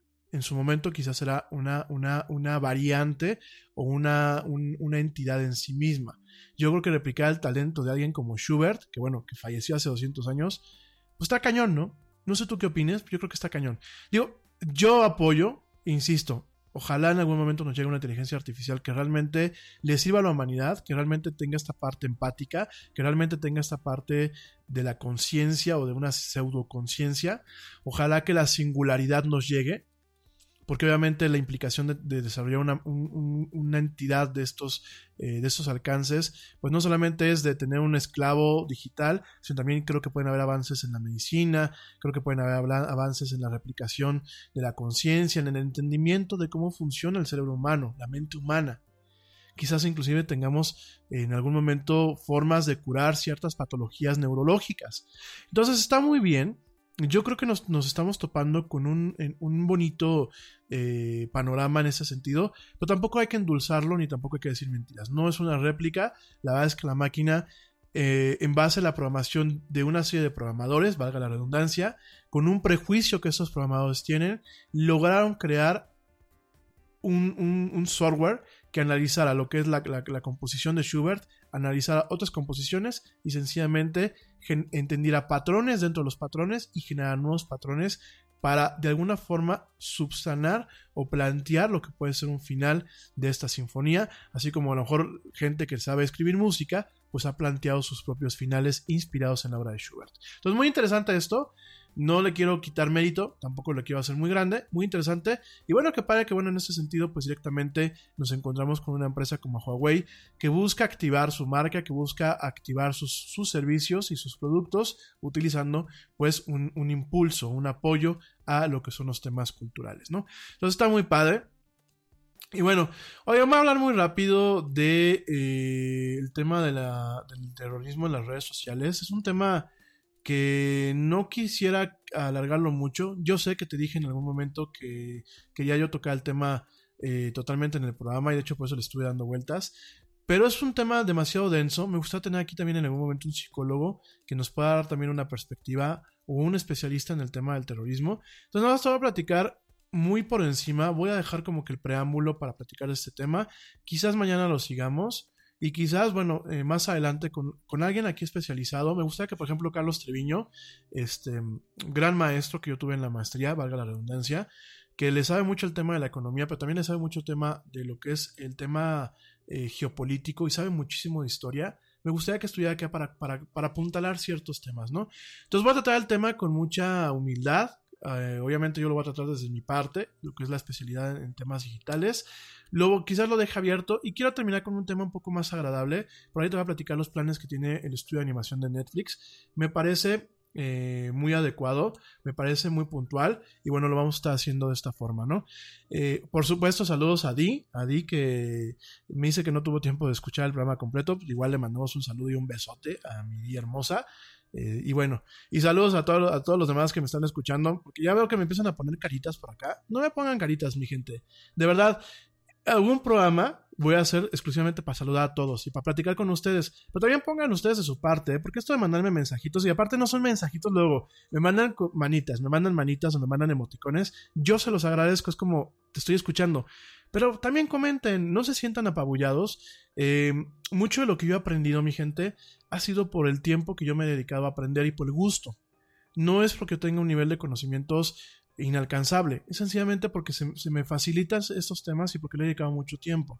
Pero no se sientan con intranquilidad para comentar, porque de hecho creo que es la forma en la que podemos enriquecer el programa. Cuando tenemos diferentes puntos de vista, es la forma definitivamente en la que podemos que esto se convierta en una comunidad, que se convierta en un diálogo y que realmente crezcamos, crezcamos de una forma totalmente intrínseca como comunidad, como programa, ¿no? Déjame te platico. Terrorismo en las redes sociales. Terrorismo en las redes sociales. Es un tema muy complejo. El terrorismo en las redes sociales prácticamente existe desde que las redes sociales empezaron a tener una preponderancia como plataformas de comunicación humana. ¿A qué me refiero con el terrorismo? No tanto con la parte eh, en donde se ve afectada una ciudadanía como tal, en donde a lo mejor veamos, oye, es que pusieron una bomba virtual, no, pusieron un mensaje o un contenido que nos afectó, ¿no? Principalmente el tema de eh, las redes sociales como caldos de cultivo para movimientos terroristas proviene de la facilidad de crear, por ejemplo, grupos de comunicación eh, privados escondidos de, las salvaguardas del sistema, en donde se fomentan, por ejemplo, no solamente la comunicación entre los diferentes miembros de estos eh, grupos terroristas, que ojo, cuando hablamos de terrorismos, queridos amigos, no solamente estamos hablando del terrorismo islámico, también estamos hablando del terrorismo de la derecha extrema, también estamos hablando del terrorismo de ciertos grupos de izquierda, ¿eh? porque espérenme, hay ciertos grupos de izquierda que también son terroristas. Estamos hablando de movimientos, por ejemplo, anárquicos. Estamos hablando también de movimientos directamente eh, de radicalismo blanco. Por ejemplo, lo que pasó hace unas semanas en Nueva Zelanda con eh, los tiroteos en dos, dos mezquitas en Christchurch, allá en Nueva Zelanda. Entonces, nos estamos topando con plataformas que no solamente dan un soporte, no solamente permiten dar un andamiaje a estos grupos terroristas, sino también están permitiendo tener un grupo de cultivo, un caldo de cultivo. ¿A qué me refiero con esto? Eh, hay ciertos grupos abiertos o ciertas páginas abiertas que fomentan desinformación. Desinformación, por ejemplo, acerca de lo que es el islamismo, desinformación acerca de lo que son otras religiones, cuando por ejemplo se ve la perspectiva desde la parte radical islámica, eh, por ejemplo contra el holocausto en el, en el, tema de los judíos, por ejemplo contra los países como México en el tema del racismo, eh, por ejemplo contra los negros en tema del racismo también, de la xenofobia en el caso de México, en algunos países latinos, el tema de la inmigración en los Estados Unidos, igual que está pasando en Europa. Eh, estamos topándonos con un con un, eh, un, campo demasiado fértil para poder potencializar este tipo de malos mensajes. Estamos viendo que por conveniencia las plataformas de redes sociales no existe una censura activa, no existe una regulación fuerte en donde se evite tener este tipo de eh, grupos que son sumamente tóxicos y que aparte buscan reclutar no solamente a gente afín a sus pensamientos o a sus ideales eh, en una primera instancia, Muchos de estos grupos, que también nos encontramos, por ejemplo, también en YouTube, nos hemos topado que buscan también reclutar a gente que pues, son como tú y como yo, y que a partir de un lavado de coco, a partir del tema de las ciudades de la conspiración, a partir de la desinformación, de la ignorancia voluntaria, e inclusive de tocar ciertos rencores, ¿qué es lo que pasa? Pues estamos viendo que se hacen grupos muy grandes. Entonces yo creo que tenemos que tener mucho cuidado eh, al momento de voltear a ver las redes sociales. Se los llevo diciendo ya también un tiempo. No voy a entrar con mis monólogos en donde a lo mejor muchas se, se caen en el regaño, como ustedes me han dicho. Sin embargo, tenemos que ser muy conscientes de las, de las dos caras de la moneda de las redes sociales. Y, y ahí tenemos una cara de la moneda que es muy oscura. Tenemos una cara de la moneda en donde, por ejemplo, en enero del año pasado que lo platicábamos, directamente ejecutivos de eh, la parte que crean políticas de seguridad y de operación de YouTube, de Facebook y de Twitter, testificaron en una audiencia en el Senado acerca del terrorismo y de redes sociales, diciendo que ellos estaban apenas utilizando inteligencia artificial para detectar y remover contenido terrorista de grupos como ISIS y de Al Qaeda, ¿no? En este caso, bueno, pues qué padre, ¿no? Uno dice, bueno, pues están chambeando, sí. Pero fíjense que después de la audiencia, un grupo que se, que se llama Muslim Advocates o representantes de los, de los, de los musulmanes, eh, un grupo de, eh, de derechos civiles que ha, ha, trabajado con compañías de tecnología durante cerca de seis años, les dijo a los ejecutivos en una carta abierta que se encuentran muy alarmados de escuchar ninguna mención a las acciones violentas por parte, por ejemplo, de supremacistas de eh, la raza blanca, ¿no? Llamando la omisión particularmente atemorizante, sobre todo, bueno, pues en la luz del asesinato de Heather Heyer, eh, una, una, persona que en enero del año pasado, no sé si te acuerdas, eh, directamente eh, fue una persona que perdió la vida en un rally, en una marcha de eh, supremacistas blancos en Charleston, Virginia. Entonces realmente, en este sentido, más de un año después, Muslim Advocates no han recibido todavía una respuesta formal a esta carta. Claro que platicamos el año pasado, ¿no? Que el señor Mark Zuckerberg, que a ver, de una vez quiero, y lo digo con humildad, y perdónenme, ya sé que yo soy muy incendiario, Y la verdad, miren, no me, da, no me da pena y así es mi personalidad y así es este programa. No lo hago por fastidiar gente, lo hago por ver si, si nos cae un poquito el 20. Tengo amigos que viven en Israel y que son supuestamente muy judíos. ¿Y cómo le hacen la barba a la plataforma de Facebook? Pero le hacen barba, ¿eh? Hasta son sus principales defensas. Tengo por ahí un par de conocidos que cada vez que yo le tiro a Facebook, ellos me dicen, sí, pero mira que esto, que aquello, y la plataforma es maravillosa. Su creador es judío, pero es un judío capitalista. No lo digo de mal porque acuérdense que yo siempre digo que Dios bendiga el capitalismo. Yo no soy progre en ese sentido. A mí me gusta mucho el capitalismo porque, bueno, me ha permitido vivir relativamente bien, ¿no?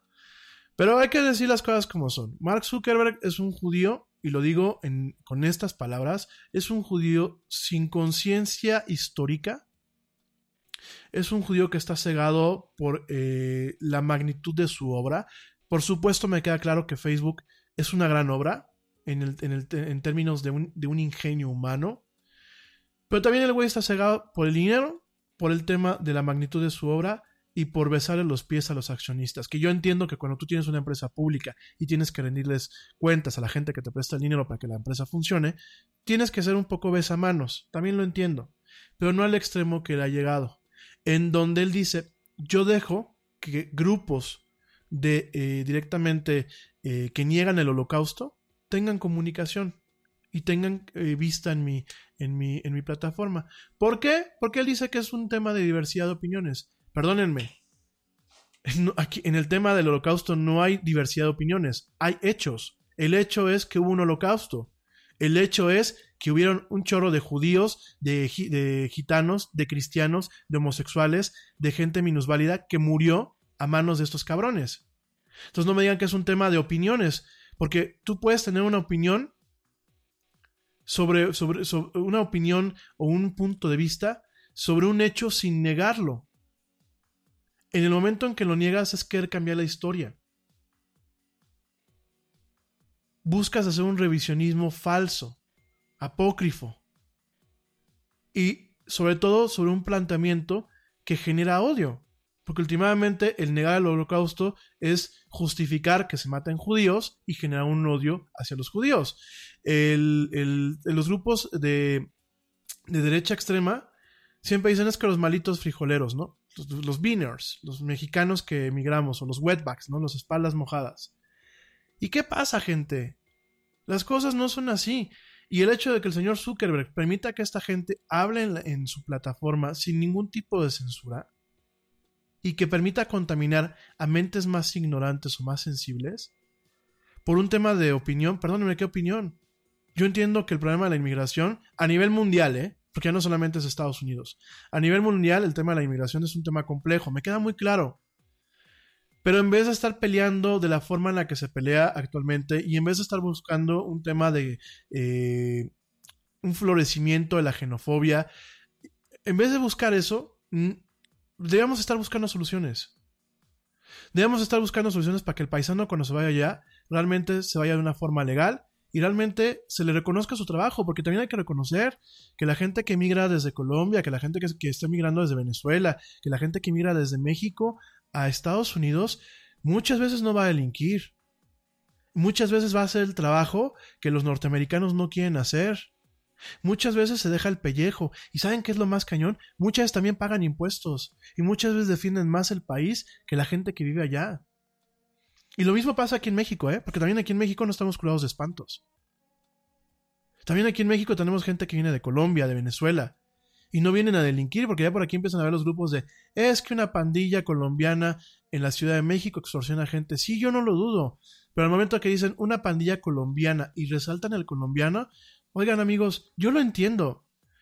Pero así como hay una pandilla colombiana, hay un chorro de colombianos que se han venido y de verdad le han dejado un cariño y una pasión al país tremenda. Y hay un chorro de venezolanos que con un dolor en sus almas, mi gente, con un dolor en sus almas, en sus ojos, en su caminar, llegan y, y- y- y- son agradecidos con el país. Por supuesto que hay caravanas eh, que han venido y que, y que han sido peladas, pero fíjense que son los menos eh, que los más.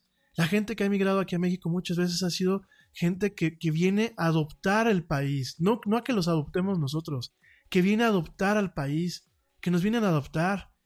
En vez de buscar, sí, premiar a la gente que viene a trabajar y hacer cosas buenas y castigar a la gente que viene a hacer cosas malas, pues nos, nos distraemos en el tema de la xenofobia, nos distraemos en el tema de, eh, demagogia que parte eh, eh, desde el fondo de las cuestiones étnicas, raciales y inclusive de nacionalidad, ¿no? Y lo estamos viendo en las redes sociales y no hacemos nada para pararlo. Y aquí lo que digo es, por ejemplo, pues mis amigos en Israel, y lo digo con todo el respeto y con todo el cariño del mundo, porque son gente que adoro, que quiero, no pueden arrancarse las vestiduras una plataforma que fomenta que haya grupos en donde Israel no existe, en donde el judío es una mierda y en donde realmente los, el mensaje que se manda es un mensaje de odio y donde los judíos no deben de existir en este, en este planeta, ¿no? Cuando yo veo, por ejemplo, en los comentarios de algunos eh, medios nacionales el odio a los judíos, uno reporta los comentarios y en ocasiones Facebook no hace nada. ¿Por qué? Porque dicen que es una libertad de expresión. O sea, yo demostrar odio hacia una persona es una libertad de expresión. O sea, yo el decir que odio a los colombianos, a los venezolanos, a los cubanos, a los gringos, a los judíos, a los negros, a los yetis, ¿creen que es una parte de libertad de expresión? Perdónenme, no lo es, amigos. No lo es porque el ser humano tenemos una historia muy cabrona de guerras, de muertos y de sufrimiento que emanan de ideas de odio. De no ser tolerante porque una persona sea de, de un color diferente, porque una persona se vista de una forma diferente, de que una persona ame de una forma diferente o piense diferente. Y estamos viendo cómo las, redes sociales se han vuelto también una plataforma de guerra en donde ciertos ideales y en donde ciertas intolerancias se han amplificado, mi gente. Y nos estamos topando con circunstancias muy profundas en donde más que permitirnos juntarnos, más que generar realmente una aldea global, nos está distanciando. Y el problema, ¿saben qué? Es que las redes sociales están amplificando, potencializando y realmente haciendo que lo, lo viral de las partes más oscuras del ser humano se multiplique, se perpetúe, se reproduzca e inclusive alcance a llegar a nuevas generaciones. Fíjense nada más el tema que se tuvo en Nueva Zelanda y en Christchurch eh, la semana pasada, ¿no? Nueva Zelanda es un país relativamente tranquilo. Nueva Zelanda en muchos índices de vida, es uno de, mejor calidad de vida, es uno de los países que más aparece. Nueva Zelanda cuando se, se habla del tema de la pluriculturalidad, es uno de los países que más aparece en las listas, al igual que Canadá y al igual que Singapur. El tener este acto, que fue un acto cobarde, gente, un acto de lesa humanidad, porque aparte no solamente estás acabando con las vidas de las personas, estás siendo totalmente irrespetuoso a su conjunto de creencias, que aparte son gente musulmana que no son los radicales, mi gente. Son gente que estaban en sus templos de culto, tratando de tomar lo mejor que les da su religión y llegar con esa sangre fría a dispararles, a matarlos y además permitir mucho tiempo, porque ese también fue el problema. El problema es que el, enfermo que hizo las cosas preparó todo de tal forma que lo iba a poder transmitir a través de las redes sociales y que iban a ser su, su, su, su, este, amplificador. Oigan, aquí tenemos dos partes que son de verdad verdaderamente preocupantes. Una, sí, el tiempo que se tardó en las redes sociales en decir, oye, ¿qué pasa? Voy a bajar esto. El darle esta visibilidad, el darle este altavoz, eso es muy preocupante. Y segundo, la forma en la que las redes sociales han permitido que los mensajes de odio que por ejemplo surgen en un país como los Estados Unidos en torno a lo que es la derecha alternativa o incluso la, la dichosa derecha extrema, lleguen a países en donde en su momento no existían esas semillas. Porque no es lo mismo que yo te pase un panfleto en donde tú con tus dos dedos de frente digas, este panfleto es una falsedad y yo no voy a caer en esa trampa, a que tú tengas interacción con personas que te puedan llegar astutamente a ciertos puntos sensibles de tu, de tu personalidad y con la suficiente información, aunque sea falsa, logren cambiar la forma en la que tú ves el mundo. Y ese es el problema de los grupos de Facebook, mi gente. Y ese es el problema también de cómo opera muchas veces el WhatsApp. Y eso es el problema de YouTube también. Y eso es el problema de Twitter. Que las empresas no están vislumbrando el, tema de la tremenda responsabilidad que significa ser una plataforma de comunicación humana a nivel internacional. Ellos ven el tema económico. Y me queda claro que en un mundo capitalista, y más si son empresas, lo tienen que ver. Pero no hay una presión ciudadana por ningún gobierno y por ninguna ciudadanía para realmente buscar que estas empresas tengan una, ligera catarsis y digan, sí, yo gano dinero, pero buscando que mis usuarios estén protegidos. La forma de proteger, bueno, pues ya vimos que Facebook le valemos un cacahuate. El tema de las contraseñas de la semana pasada es un tema indignante. Pero es más indignante que existan grupos grupos que se pueden localizar fácilmente, en donde a ti te pueden hacer un coco wash diciéndote que los mexicanos son una mierda, que los colombianos son una mierda, que los yetis son una mierda, que los judíos son una mierda. Tú trabajas duro por tu dinero. Con Metro by T-Mobile, rinde más. Ahora no hay cargos al cambiarte. Disfruta el precio más bajo de Metro. Solo 25 dólares la línea por cuatro líneas. Además, llévate cuatro teléfonos gratis al cambiarte. Metro by T-Mobile. Conquista tu día. Todas las líneas pierden la promo si alguna se desconecta sin cargos de activación en teléfonos selectos. Límite uno por línea con cambio elegible. Excluye impuesto de venta. Oferta por tiempo limitado. Aplican restricciones. Visita metrobytmobile.com. Te preocupas por la salud de tu familia y hoy un sistema inmunológico fuerte y una mejor nutrición son más importantes que nunca. Es por eso que los huevos Egglands Best te brindan más a ti y a tu familia. En comparación con los huevos ordinarios, Egglands Best te ofrece 6 veces más vitamina D y 10 veces más vitamina E, además de muchos otros nutrientes importantes, junto con ese delicioso sabor fresco de granja que a ti y tu familia les encanta. No son tiempos ordinarios, entonces, ¿por qué darle a tu familia huevos ordinarios? Solo Egglands Best. Mejor sabor, mejor nutrición, mejores huevos. que los europeos son una mierda y generar una polarización que hoy en día como mundo no nos conviene, mi gente. Porque tenemos una amenaza muy cabrona del terrorismo, por supuesto. Pero también tenemos amenazas de pobreza extrema en torno a una economía que ya no está funcionando como debería de funcionar. Tenemos inclusive algunos principios de alerta en torno a una, próxima recesión a nivel internacional.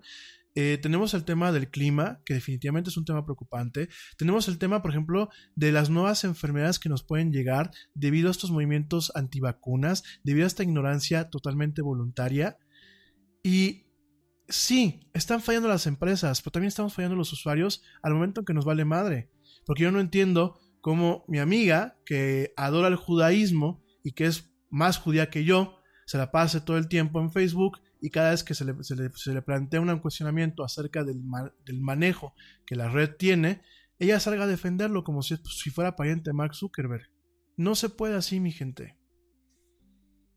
Y eso que compartan cadenitas, oraciones y mensajitos, miren, no está mal porque últimamente es, un, es expresión humana. Pero creo que tenemos nosotros ya una responsabilidad de decir, oye, esta nota me parece que la voy a investigar antes. Miren, veo que muchos comparten, por ejemplo, perdónenme, que me puse la mano ahorita, me está, me está rascando el ojo. Este, veo que mucha gente luego comparten el tema de las alertas Ambers. Estas alertas de se perdió un niño. Y yo digo, qué padre. Pero no se fijan. ¿Y qué pasa? La alerta Amber es de hace cuatro años. Ya el niño ya apareció. ¿Sí me entienden? Bueno, las dichosas cadenas de él es Pepito Pérez. Tiene retraso mental, le faltan los testículos, le faltan las manos, no escucha, no ve, le falta la nariz y le dio un beso el peje. Pero por cada like que tú le des, Mark Zuckerberg va, a donar un dólar para que Pepito Pérez, pues por lo menos se le quite la baba del peje. Oigan, eso no, amigos. ¿Y saben qué? Ya están muy choteadas estas cadenas y uno podría pensar que ya la gente aprendimos y ya no compartimos eso. Pero, oh sorpresa, hay mucha gente que lo sigue haciendo. Y entonces es donde yo vuelvo a tocar el tema. Hay que tener conciencia de lo que se hace en las redes sociales. Porque me ha tocado ver en algunos contactos americanos que comparten notas falsas que terminan apoyando o terminan amplificando los ideales de grupos de extrema derecha.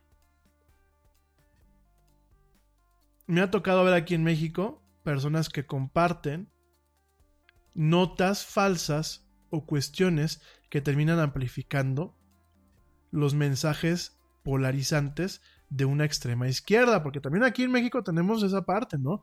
Este, la gente dice, no, pues es que la única mala en este mundo es la extrema derecha, ¿no? Ah, los extremos son malos y la extrema izquierda también es muy mala. La, la, extrema izquierda quiere que la gente no trabaje y que, y, y que haya un, un, grupo de personas que vivan de aquellos que sí trabajamos. Entonces también, también no es mala. También es mala y además de todo, tampoco es tan liberal, ¿eh?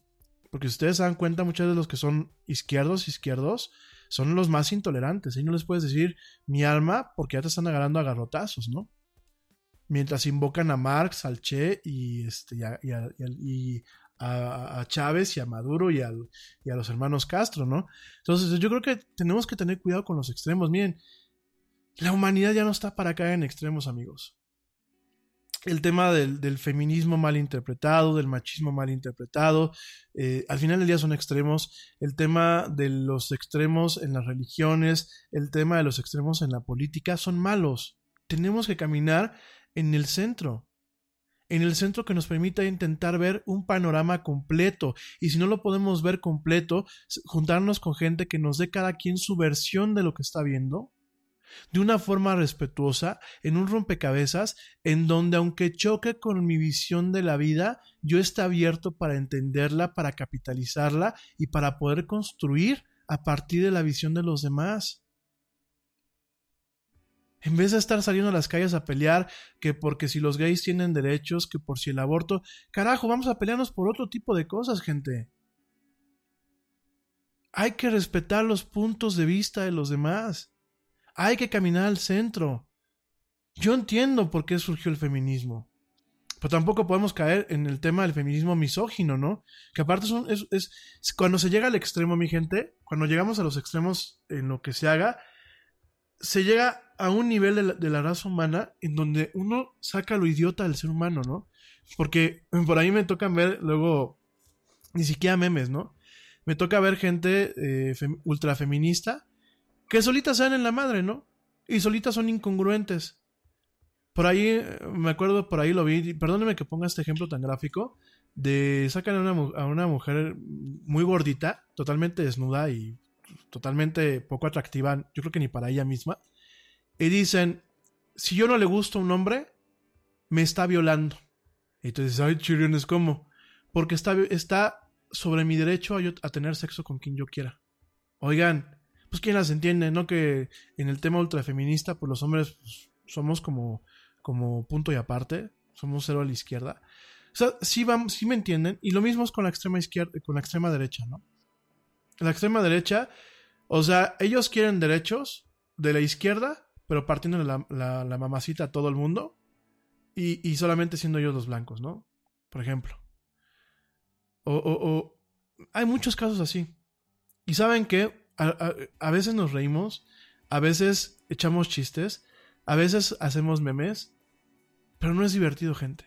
Es un tema muy preocupante. Y saben que las plataformas tecnológicas no están midiendo con la misma vara a el terrorismo que proviene de grupos islámicos como ISIS y como Al Qaeda que al terrorismo que proviene de grupos radicales como la, derecha alternativa o la extrema derecha en los Estados Unidos, como mismos grupos aquí en México que tenemos también de extrema izquierda y también de extrema derecha, ¿eh? también aquí en México tenemos nuestros propios grupos, ¿no? Y, y, como grupos, por ejemplo, que ahorita acá, eh, eh, acaban, o bueno, grupos que han permitido que un país al que le iba relativamente bien hablando, que es Reino Unido, esté en el problema que está ahorita con el tema del Brexit. ¿Cómo vamos de tiempo? Me quedan seis minutos. Entonces, eh, oigan, lo del Brexit es gravísimo, mi gente. Y lo, del, Brexit uno dice, Pues está muy lejos, allá que los ingleses se hagan bolas. Ah, no, no, no hay que fijarnos en, allá en Inglaterra. Aquí hay que fijarnos primero en nuestros problemas. ¿Saben qué, gente? No se puede. Porque si de pura casualidad Inglaterra no se sale de forma adecuada de la Unión Europea, nos vamos a topar con un problema económico que a lo mejor es el detonante de la siguiente crisis mundial. ¿Y qué creen? No estamos preparados para esa crisis.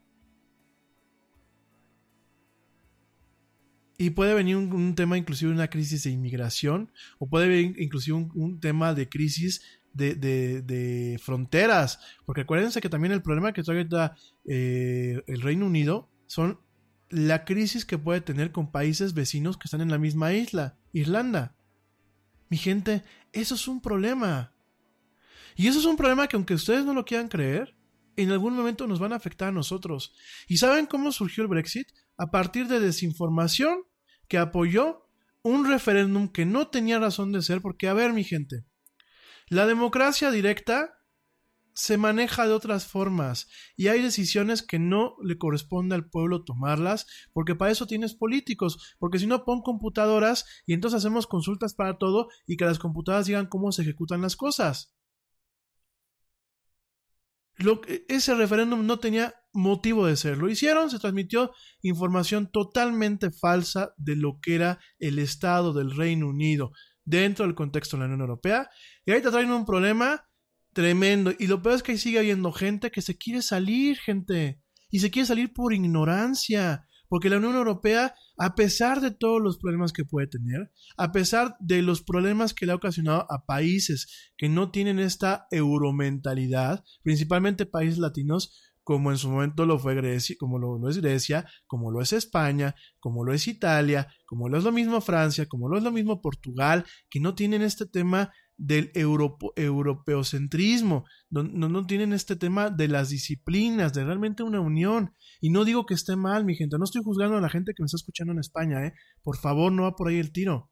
Pero realmente, eh, Reino Unido no padeció lo que los países como España han padecido, por ejemplo, con el cambio de la moneda, con una devaluación y con una pérdida del poder adquisitivo. No lo ha padecido. Y que lleguen y que, por ejemplo, se, se generen noticias falsas, porque hubieron grupos que generaron noticias falsas. Hay grupos pro Brexit en, en, en, en Facebook y, y, algunos videos pro Brexit en, en, en YouTube, que lo que buscan es tapar la evidencia que hay, que la salida como se está manejando de Reino Unido, de Europa, puede ser sumamente peligrosa y catastrófica para el país y para buena parte del mundo. Y que las redes sociales ya no es una opinión porque el Brexit no es de opiniones, mi gente. El Brexit es una mala decisión. El Brexit es la decisión de la que toda la vida te vas a arrepentir. Es como cuando conoces a una, a una muchacha que te encantó y dices, no voy a luchar por ella, lo pongo el cuerno. Y al final del día te dices, güey, pues a lo mejor conocí a 20 más, pero como ella no, ya no la conociste, ¿no? Ya se te fue ese tren. Ya no luchaste, ya no hiciste las cosas, ¿no? ¿Y cuánta gente no se ha arrepentido? Es lo mismo con lo que está pasando eh, allá en Reino Unido. Porque las, las consecuencias van a ser avasalladoras, mi gente. Porque van a haber muchas generaciones que si realmente se salen sin un acuerdo, van a ser muchas generaciones que van a pagar el error que se tomó hoy en día. Y lo mismo es en Estados Unidos con las decisiones que está tomando el señor Cabecita de Calabaza ya. Y lo mismo las decisiones que se está tomando aquí en México con el señor Cabecita de, Algodón. Y mi gente que me escucha en Brasil, lo mismo con el señor de allá, el señor Bolsonaro, el, el, desafortunadamente mi tocayo. Mi gente, la estamos regando. Y ahorita no quiero que me digan, porque por aquí me dice eh, Mónica Zagal, me dice Mónica Zagal, es que la culpa es de Facebook. Moni, no, la culpa también es nuestra. No podemos tomar esa postura. De verdad, Moni. O sea, yo entiendo, yo entiendo que es muy fácil apuntar los dedos, pero nosotros como ciudadanía, como ciudadanía digital, tampoco estamos tomando los pasos para presionar a estas entidades.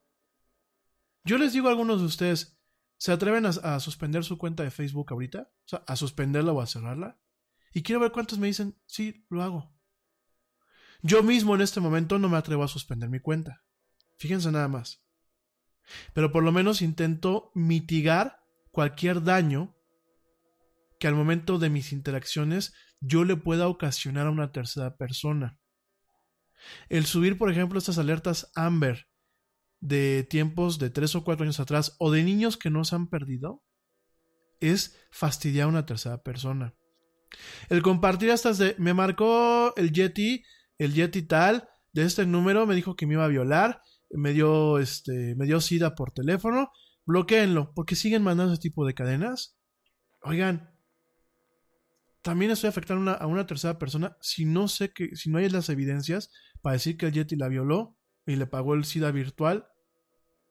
Gente, lo que pasó con los linchamientos, lo que pasó, o sea, no podemos, vuelvo a lo mismo con el, es lo mismo como los gobiernos, no podemos esperar que las empresas funcionen de una forma adecuada si nosotros como ciudadanía no tenemos la facultad para decirles, eh, Facebook, eso no lo permito fuera de mi casa, tú tampoco lo permitas. Y si no me salgo a la plataforma.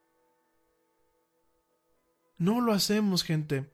¿Cuántas veces no les digo, oigan, estos de name test y de bombón y de play test y de no sé qué y de no sé cuánto, te sacaron uno que, ¿qué, ¿qué, es lo que te tendría, eh, a qué le tenías que pedir perdón a AMLO de acuerdo a tu personalidad, ¿no? Sí están muy padres que te den la, que te doren la píldora, o sea, sí se ríe uno, ¿no?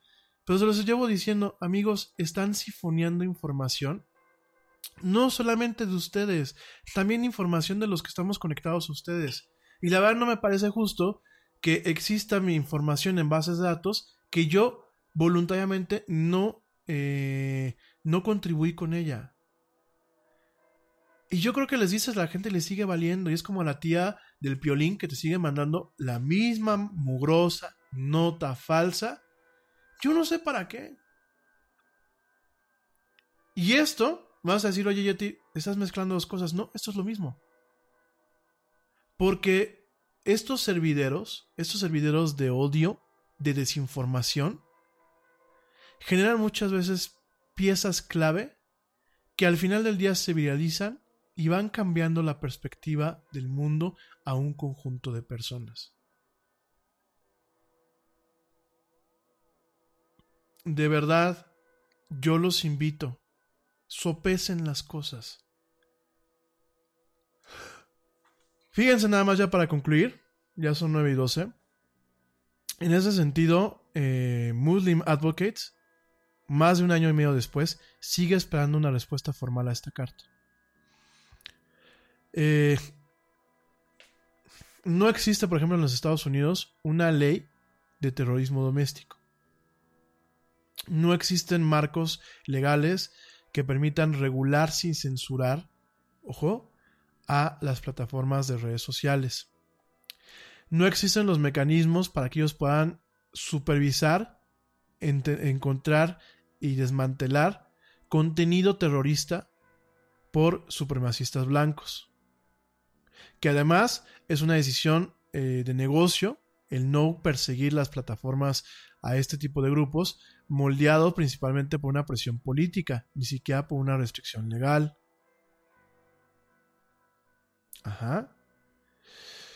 Eh, fíjense nada más, hay un, hay un estudio, una gráfica de Samuel Sinyangwe, en donde se presenta un estudio en Netflix, en la página, bueno, que era Netflix, perdón, en Twitter, eh, en una cuenta, eh, viene la página de extremis.gw.edu, en donde hay una gráfica en donde se ve que las cuentas de supremacía blanca no han tenido presión de las plataformas de redes sociales.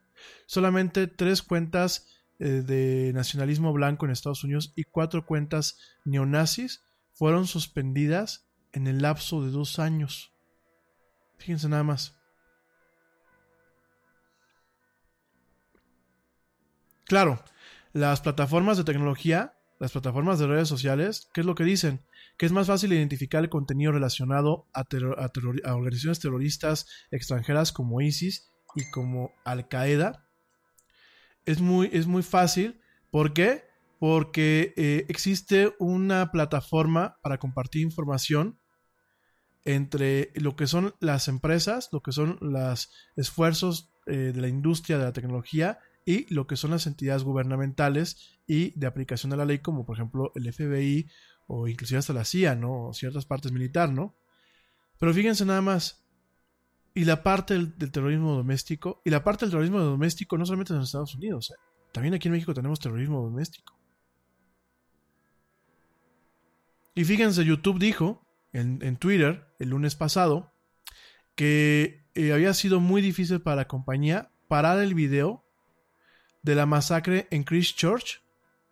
Había sido mucho más difícil hacerlo que remover aquel contenido que tiene un copyright o etiquetarlo como lo hace muchas veces o inclusive remover contenido relacionado a ISIS porque las herramientas de YouTube para la moderación de contenido solamente están funcionando a partir de archivos de referencia que van generando las entidades gubernamentales o que van eh, generando, por ejemplo, los estudios de películas o las disqueras.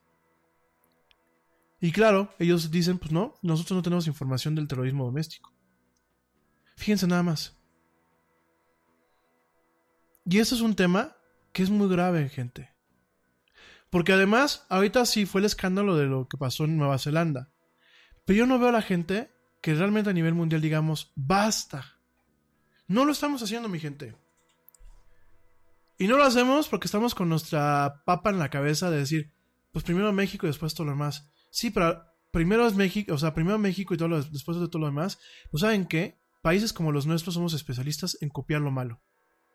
Y yo les decía, ¿se acuerdan el año pasado que les decía, aguas con lo que está pasando en India? No tardan que empecemos a replicarlo aquí en México. Aguas con lo que está pasando en India. No tardan que le repliquemos lo que está pasando aquí en México. Aguas con lo que está pasando en India. Y ya pasó aquí en México. ¿Y qué nos vamos a esperar? A que empiecen a haber conatos de terrorismo, porque están defendiendo al señor presidente, porque están defendiendo a la República Bolivariana, o bien, porque están defendiendo al otro extremo. También, también está ese, campo. O sea, nos vamos a esperar entonces. Digo, ya de por sí hay muchos grupos que son nocivos en ambos bandos. Hay grupos que inclusive se están organizando para hacer purgas en el, tiempo, en, el mundo real, no en el mundo digital, en el mundo real, en ambos bandos. Ya los hay, gente.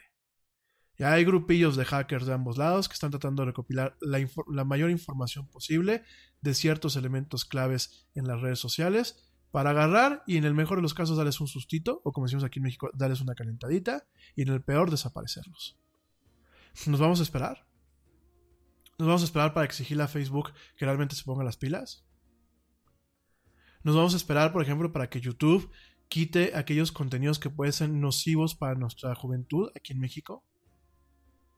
donde se manifiestan mensajes, por ejemplo, de odio hacia las mujeres, odio hacia los homosexuales, odio hacia los que no son católicos porque hay muchas cuentas que son así. ¿Nos vamos a esperar? Y cuando empiezan a pasar las tragedias, ¿qué es lo que vamos a hacer? No, pues es culpa de YouTube. No, pues es culpa de Facebook. No, pues es culpa del Yeti. O sea, ¿nos vamos a esperar, gente?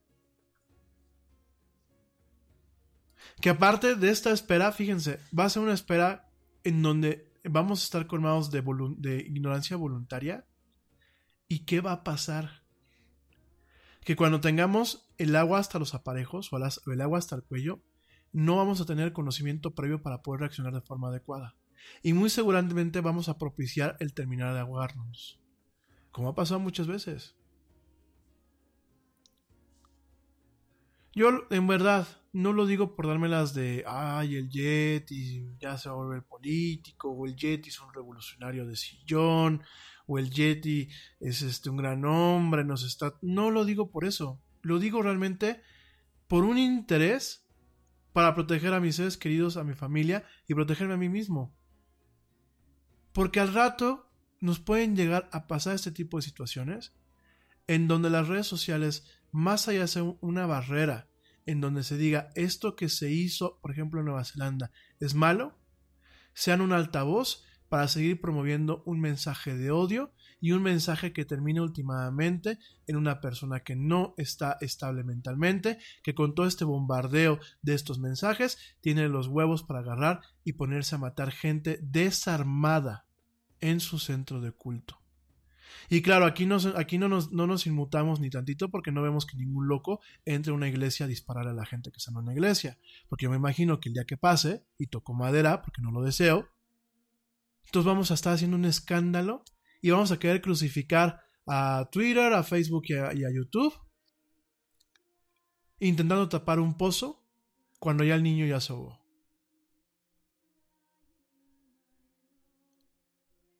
Hagamos un acto de conciencia, amigos. Hagamos un acto de solemnidad y un acto en donde realmente busquemos que las plataformas de redes sociales funcionen en beneficio de nosotros, no nosotros funcionar en beneficio de las plataformas. En donde tengamos el valor de agarrar y decir, hoy suspendo mi cuenta porque no me parece cómo se está administrando.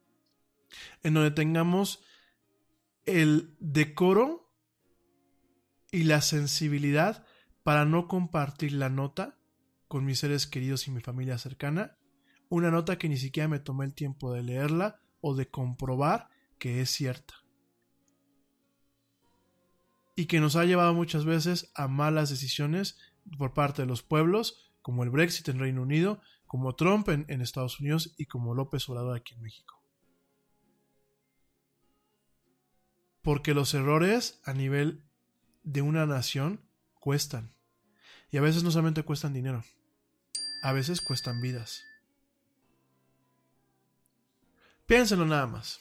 Piénsenlo, yo se los dejo en la mesa de debate del Yeti. Si alguien quiere platicar conmigo en el micrófono, ya sabe, bienvenido. Si alguien quiere comentar algo de forma pública en mis redes para que la gente de ahí se cuelgue y tengamos una discusión adecuada, hágalo, yo modero los, los, espacios, yo evito que hayan agresiones, yo evito que hayan eh, ataques personales, creo que debemos de construir un mundo digital eh, basado en la tolerancia para que realmente tengamos un mundo real basado en el conocimiento y en lo mejor de la especie humana. Creo que todavía estamos a tiempo de dar vuelta atrás a muchas cuestiones. Creo que estamos en un buen tiempo, a ti que me escuchas en Estados Unidos, de presionar al gobierno, por ejemplo, de que se ponga las pilas, de que realmente empiezan a regular las redes sociales o presionen a las redes sociales para que se, se regulen. No podemos seguir cargando con el tema del terrorismo digital. No podemos seguir cargando con el tema de las fake news.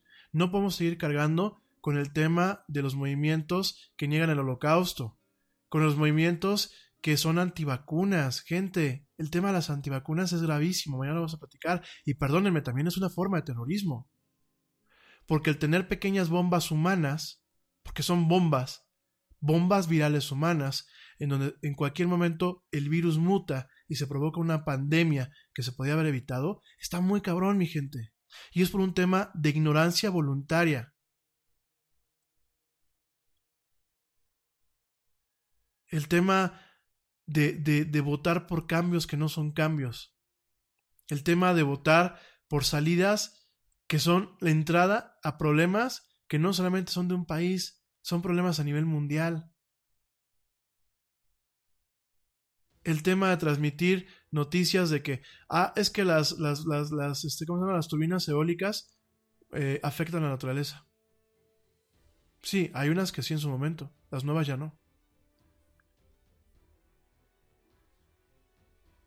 El tema de la energía atómica. Ah, es que ya México va a, estar, haciendo bombas atómicas y pone un par de reactores. Y todo esto, cuando lo vemos en la realidad que estamos viviendo, y, cuando lo vemos en un entorno en donde la gente se mata porque piensa que su Dios es diferente, y donde la gente se mata porque no quiere que las mujeres tengan derechos, y donde la gente se matan porque piensan que la tierra que están compartiendo pues se las dio Dios con como una herencia y vamos a pelearnos aunque sean hermanos de la misma pinche sangre. Y en un entorno ahorita en donde realmente nos peleamos por defender, por ejemplo, a un político, o nos peleamos por no dejar entrar últimamente hermanos que más allá de la nacionalidad comparten la misma sangre al momento de ser parte de la especie humana.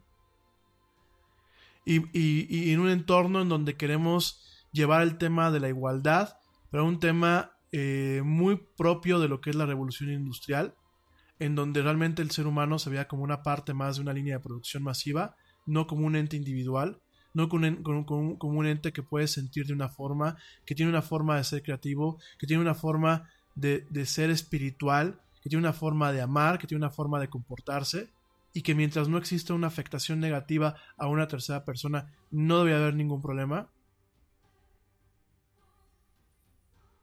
Y que realmente, en vez de capitalizar en la accesibilidad de la información en estas plataformas, en la posibilidad de estar conectados en tiempo real con otras personas, de llenarnos del conocimiento, de llenarnos de sus costumbres, de entender un cacho más de la vida y del mundo desde, desde otra óptica, en vez de capitalizar en años de historia sangrienta de la raza humana, de crímenes atroces, de mostrar lo peor que llevamos dentro de nuestros seres, en vez de capitalizar y aprender, estamos repitiendo los mismos errores, solamente que reloaded, amplificados. Y ahora todas las guerras va a ser porque nos quisimos acabar el agua y se acabó, porque nos quisimos acabar los recursos naturales y se acabaron, porque se extinguieron los animales que, quisimos que se extinguieran y se extinguieron. Y seguramente una guerra muy estúpida empezará con un par de comentarios en una red social. Y si no, acuérdense, y espero equivocarme. ¿eh? Ah, porque si tú crees que lo que dices en una red social no tiene consecuencias, hay que investigar las estadísticas que han ocasionado que una persona pierda la vida por un pleito en una red social.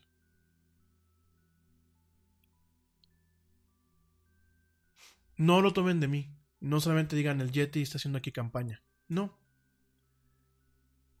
Sopesen, ponderen, valoren lo que les estoy diciendo, saquen sus propias conclusiones y busquemos ya no apuntar con los dedos a Facebook tiene la culpa. Sí, Facebook tiene la culpa, pero también nosotros al momento de ser cómplices y no decirle Facebook hasta aquí.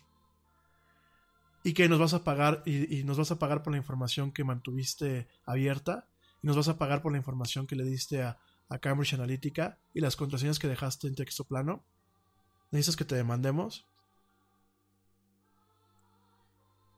Es, tenemos niños, YouTube, Facebook y Twitter, tenemos niños, y Instagram también, niños que no los queremos regañar, que no les queremos mostrar un buen camino, que no queremos que se vuelvan adultos responsables. Estamos, por inacción, permitiendo que grandes maravillas de la comunicación humana, que son las redes sociales, se vuelvan las principales pesadillas de esta sociedad moderna. Piénsalo. En fin, mi gente, ya me voy, son nueve y media, ya me aventé un mega rollo. Piénsalo, sopésalo y platícalo conmigo. Ya me voy, espero que tengan un excelente martes, que les haya gustado el programa. Espero que eh, todo les funcione bien. Espero que este tengan un maravilloso, maravilloso miércoles. Que un marav sí, maravilloso miércoles mañana y que estén teniendo un maravilloso martes el día de hoy. Espero que todo eh, fluya como debe fluir, que si ya están en sus casas, que si no están en sus casas, pues directamente eh, terminen, terminen de llegar a sus casas o salgan de sus oficinas. Espero que realmente todo les vaya muy bien. Si nos estás escuchando en diferido, espero que todo les funcione también muy bien. Que tengan un excelente día, colmado de bendiciones, de mucha luz, de mucha paz y de muchos éxitos. Yo soy Rami Loaiza, esto es La Era del Yeti. Te espero mañana en punto a las 7 pm, hora central de México, con una emisión más donde vamos a hablar de mucha actualidad, mucha tecnología y muchas cosas más. Pórtense mal, cuídense bien. Peques que me escuchan, pórtense bien y cuídense bien, por favor. No le den lata a sus mamás. No repitan muchas de las cosas que el Yeti dice sin consentimiento de sus padres. Eviten las malas palabras. Yo a veces las utilizo como un, una, un, una libertad estilística y las, las intento hacer con la mejor madurez y responsabilidad posible, pero ustedes no las repitan en las escuelas ni las repitan en lugares donde no se deben decir palabras. ¿Sale? Les deseo lo mejor de lo mejor, tengan una excelente noche, pásenla bonito. Nos escuchamos mañana en punto a las 7 pm. Y bueno, como dice el tío Yeti, vámonos porque ya nos vieron. Nos escuchamos el día de mañana.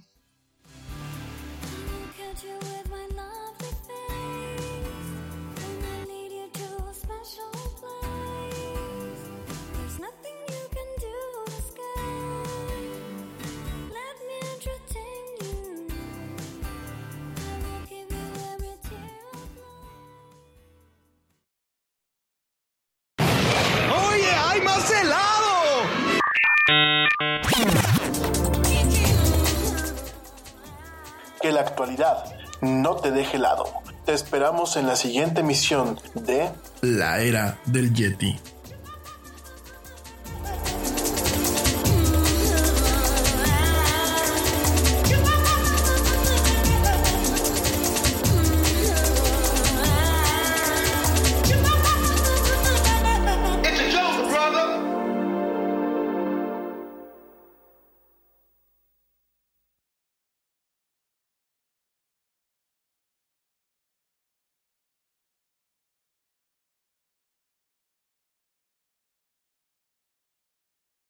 Nada es más importante que la salud de tu familia y hoy todos buscamos un sistema inmunológico fuerte y una mejor nutrición. Es por eso que los huevos Egglands Best te brindan más a ti y a tu familia. En comparación con los huevos ordinarios, Egglands Best te ofrece 6 veces más vitamina D y 10 veces más vitamina E, además de muchos otros nutrientes importantes, junto con ese sabor delicioso y fresco de la granja que a ti y a tu familia les encanta. Todos queremos lo mejor para nuestras familias. Entonces, ¿por qué no los mejores huevos? Solo Egglands Best. Mejor sabor, mejor nutrición, mejores huevos. Te preocupas por la salud de tu familia y hoy un sistema inmunológico fuerte y una mejor nutrición son más importantes que nunca. Es por eso que los huevos Egglands Best te brindan más a ti y a tu familia. En comparación con los huevos ordinarios, Egglands Best te ofrece 6 veces más vitamina D y 10 veces más vitamina E, además de muchos otros nutrientes importantes, junto con ese delicioso sabor fresco de granja que a ti y tu familia les encanta. No son tiempos ordinarios, entonces, ¿por qué darle a tu familia huevos ordinarios? Solo Egglands Best. Mejor sabor, mejor nutrición, mejores huevos.